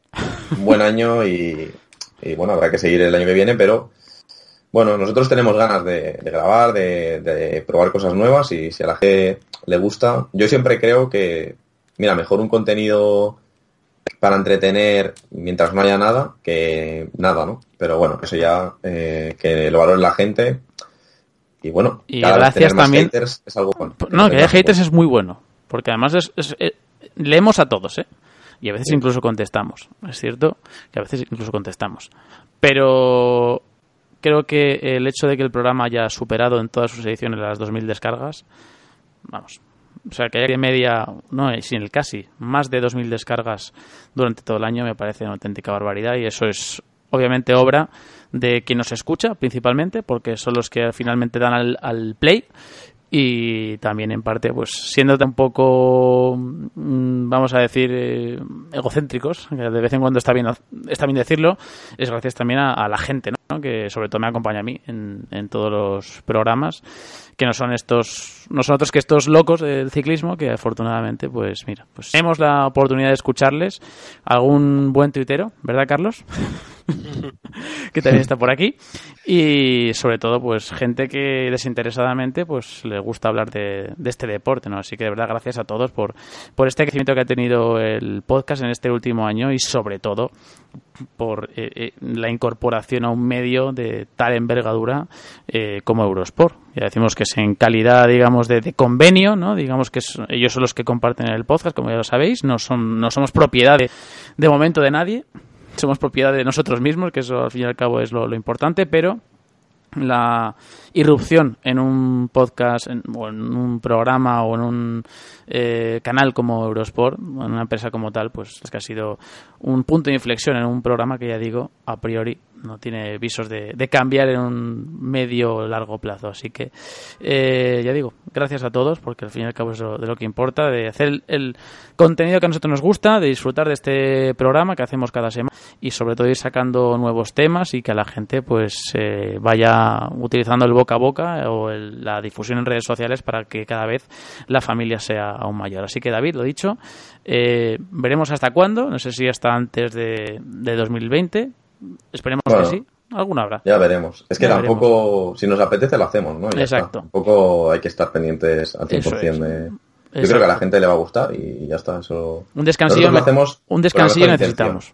Nosotros lo hacemos con la mejor intención y eso yo creo que la Eso gente es. debería valorar. ¿no? Un descansillo necesitamos. Que lo hacemos con ganas, no venimos aquí obligados ni nada. Eso es. Así que bueno, supuesto. nada, nos vemos lo antes posible y muy atentos a los comentarios vamos a estar y, y también, bueno, pues por Twitter lanzaremos alguna cosilla. Sí. Así que nada, Eso seguro. nos vemos y iba a decir feliz Navidad, ¿no? Pero yo Casi, sé. dilo, dilo. Pues feliz lo que sea. Hay gente que escucha este podcast en Navidad. Oye, feliz Navidad. feliz Bueno. Hanukkah. Gracias, David. Un saludo. Adiós. Adiós. Se marcha David, me despido también de Carlos. De verdad, gracias también por tu asiduidad en los últimos podcasts. Eh, lo prometiste, prometido es deuda. Octubre, eh, noviembre, el otoño es tu momento. Mm, aparece Molema y apareces tú. Así que me parece, vamos, un, un momento idóneo, o sea, un- una excusa para aparecer. Sí, no, ha sido, eh, ya, como dice, ha sido empezar a ganar Molema, empezar a aparecer yo en los programas. O sea, no, mi, mi- mi motivación es su motivación. Me falta algo, Ah. jun- junto a Molema me falta algo. Eh, llamarle Molema. Ah, perdón, sí, el campeón del mundo, Ah. ganador de momento y podio en gran vuelta. Vamos, que Molema, Exacto, que no se le olvide la gente. la gente no. Eh, nada, sí, nada, muchas ganas de leer los comentarios eh, de la gente sobre lo- el juego que hemos hecho. También me gustaría, si alguien se ha quedado a escucharnos hasta aquí, que me dijesen, pues, qué hubiesen jugado diferente, ¿no? Para, para yo también. O qué, qué argumentos se me ha olvidado dar y cómo creen que hubiese podido yo ganar a David, porque es verdad que hablando previamente, ¿no? De los ciclistas, así muy por encima, sin querer revelarnos nada, eh, ambos asumíamos que, que él iba a ganar. Y bueno, al final yo creo que lo he peleado y que he tenido opciones de ganar, así que bueno, si a lo mejor hay alguien que sabe cómo, de- cómo pudo haber sido una estrategia mejor para haberle ganado, así que nada, cualquier tipo de feedback a la hora de mejorar en el juego, yo creo que a la, a la gente le va a gustar mucho el juego, cualquier tipo de feedback a mí me va a encantar, yo lo voy a leer tanto en los comentarios de iVoox como en Twitter, si alguien quiere transmitírmelo por allí. Así que nada, un abrazo a todos, feliz noviembre y feliz lo que sea. Hasta luego. Hasta luego, Carlos. Un saludo. Adiós. Se marcha Carlos y por último, Dani, una de las últimas incorporaciones a este podcast, a este programa, a este proyecto. Y darle también las gracias a él por su asiduidad y por su presencia durante estos últimos meses, eh, poquito a poco incluso metiéndose en dinámica hasta llegar a un punto en el que Free Dani casi ya eh, es un mero vestigio ¿no? de lo que en realidad es ahora el Daniel Montes actual. Así que nada, mm, gracias por supuesto por tu presencia. Ya te esperamos, pues eso, de cara ya a 2020 o veremos, ¿no? Si es en antes de que llegue fin de año y nos pongamos ya con eh, manos a la obra, ¿no? Con las plantillas de, la próxima temporada. Pues sí, me acuerdo hace poco que me decías, trata de disfrutar del programa. Pues yo creo que los últimos programas los he disfrutado y estoy mucho más suelto. Y como dicen, nos veremos en 2020. Eh, Imagino que no hablando de Gilbert, porque parece que no es suficiente bueno, tendremos que hablar del Herald Sun Tour que ganó tu amigo Sir Bradley Wiggins. Pero bueno, hoy hemos visto que hasta... Que hasta bueno, Sky en ese caso es imbatible. O sea, es. Me, me es me lo vais a me lo vais a Sí, sí, sí. reprochar y vamos mm, me lo vais a restregar durante muchos años eh, lo que he dicho el empate entre Para Wiggins y, Buah, Gilbert. cuando, cuando se entere Miguel, cuando No, se entere Miguel. que va a decir que es lamentable y tal, pero bueno, es lo que hay. En fin, Dani, de verdad gracias y atento también a lo que está ocurriendo en el... Vamos, no te distraigas en tus redes sociales, que tus seguidores están más que pendientes de lo que está ocurriendo en Guatemala y en Burkina Faso. Por supuesto, te que mirar un poco. También ese Tour de Sin Cara, que decía David, que corre el equipo de Pro Cycling Stats, así que tendremos ahí información en Ojo. redes. Ojo, atención. Y sí, nos vemos ya a ver si antes de termine el año o ya el año que viene. Mm. Y nada, os leemos a todos en los comentarios, que yo, por ejemplo, sí que estoy todos los días ahí pendiente Así de qué nos gusta, dice la gente, intentando responder lo que haga falta. Así me gusta, es verdad, ¿eh? es uno de los que más responde, por no decir de los que más responde en- a los comentarios, así que algo que agradecemos enormemente. Dani, gracias, un saludo, hasta la próxima, adiós. Hasta la próxima. Por último, nosotros solo nos queda daros las gracias a vosotros, a los que nos acompañáis cada semana. Ha sido, ya digo, un año mm, largo. Hemos extendido el podcast hasta un 4 de noviembre, nada más y nada menos, pero yo creo que ha sido porque nos apetecía, porque nos ha gustado, porque nos hemos mm, divertido, porque queríamos hacer programa tras programa. Y yo particularmente mm, he tenido la suerte ¿no? de, de poder contar con, con gente pues eso, ¿no? como, como David, gente como, como Carlos, como Dani, como César, como Raúl, como Miguel.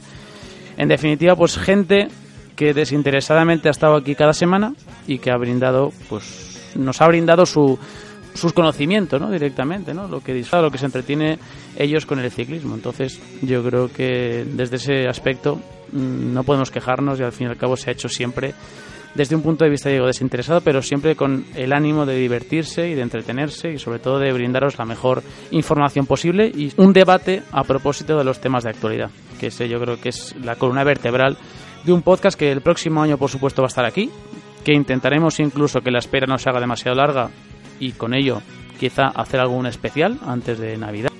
Pero ya digo que este es el programa 113. Mm, No es un buen augurio acabar con el 13, pero igualmente creo que el que no sea supersticioso pues sabe perfectamente que el 114 estará disponible en Evox en menos de lo que esperamos porque tenemos ya ganas ¿no? de, de grabar de cara a la próxima temporada. Así que eso solo es fruto de, lo que nos representa este podcast y de lo bien que nos lo pasamos cada semana. Así que te damos los agradecimientos a todos los que nos acompañáis cada semana Y os esperamos, no sé si en 2020, si en 2019, pero eso sí, siempre con el ciclismo de por medio. Así que, como siempre decimos, les ha hablado Juan Martín de Clavijo con los comentarios de David García, de Carlos CR y Daniel Montes. Por última vez este año, a pedalear, que la vida son dos días. Adiós, un saludo.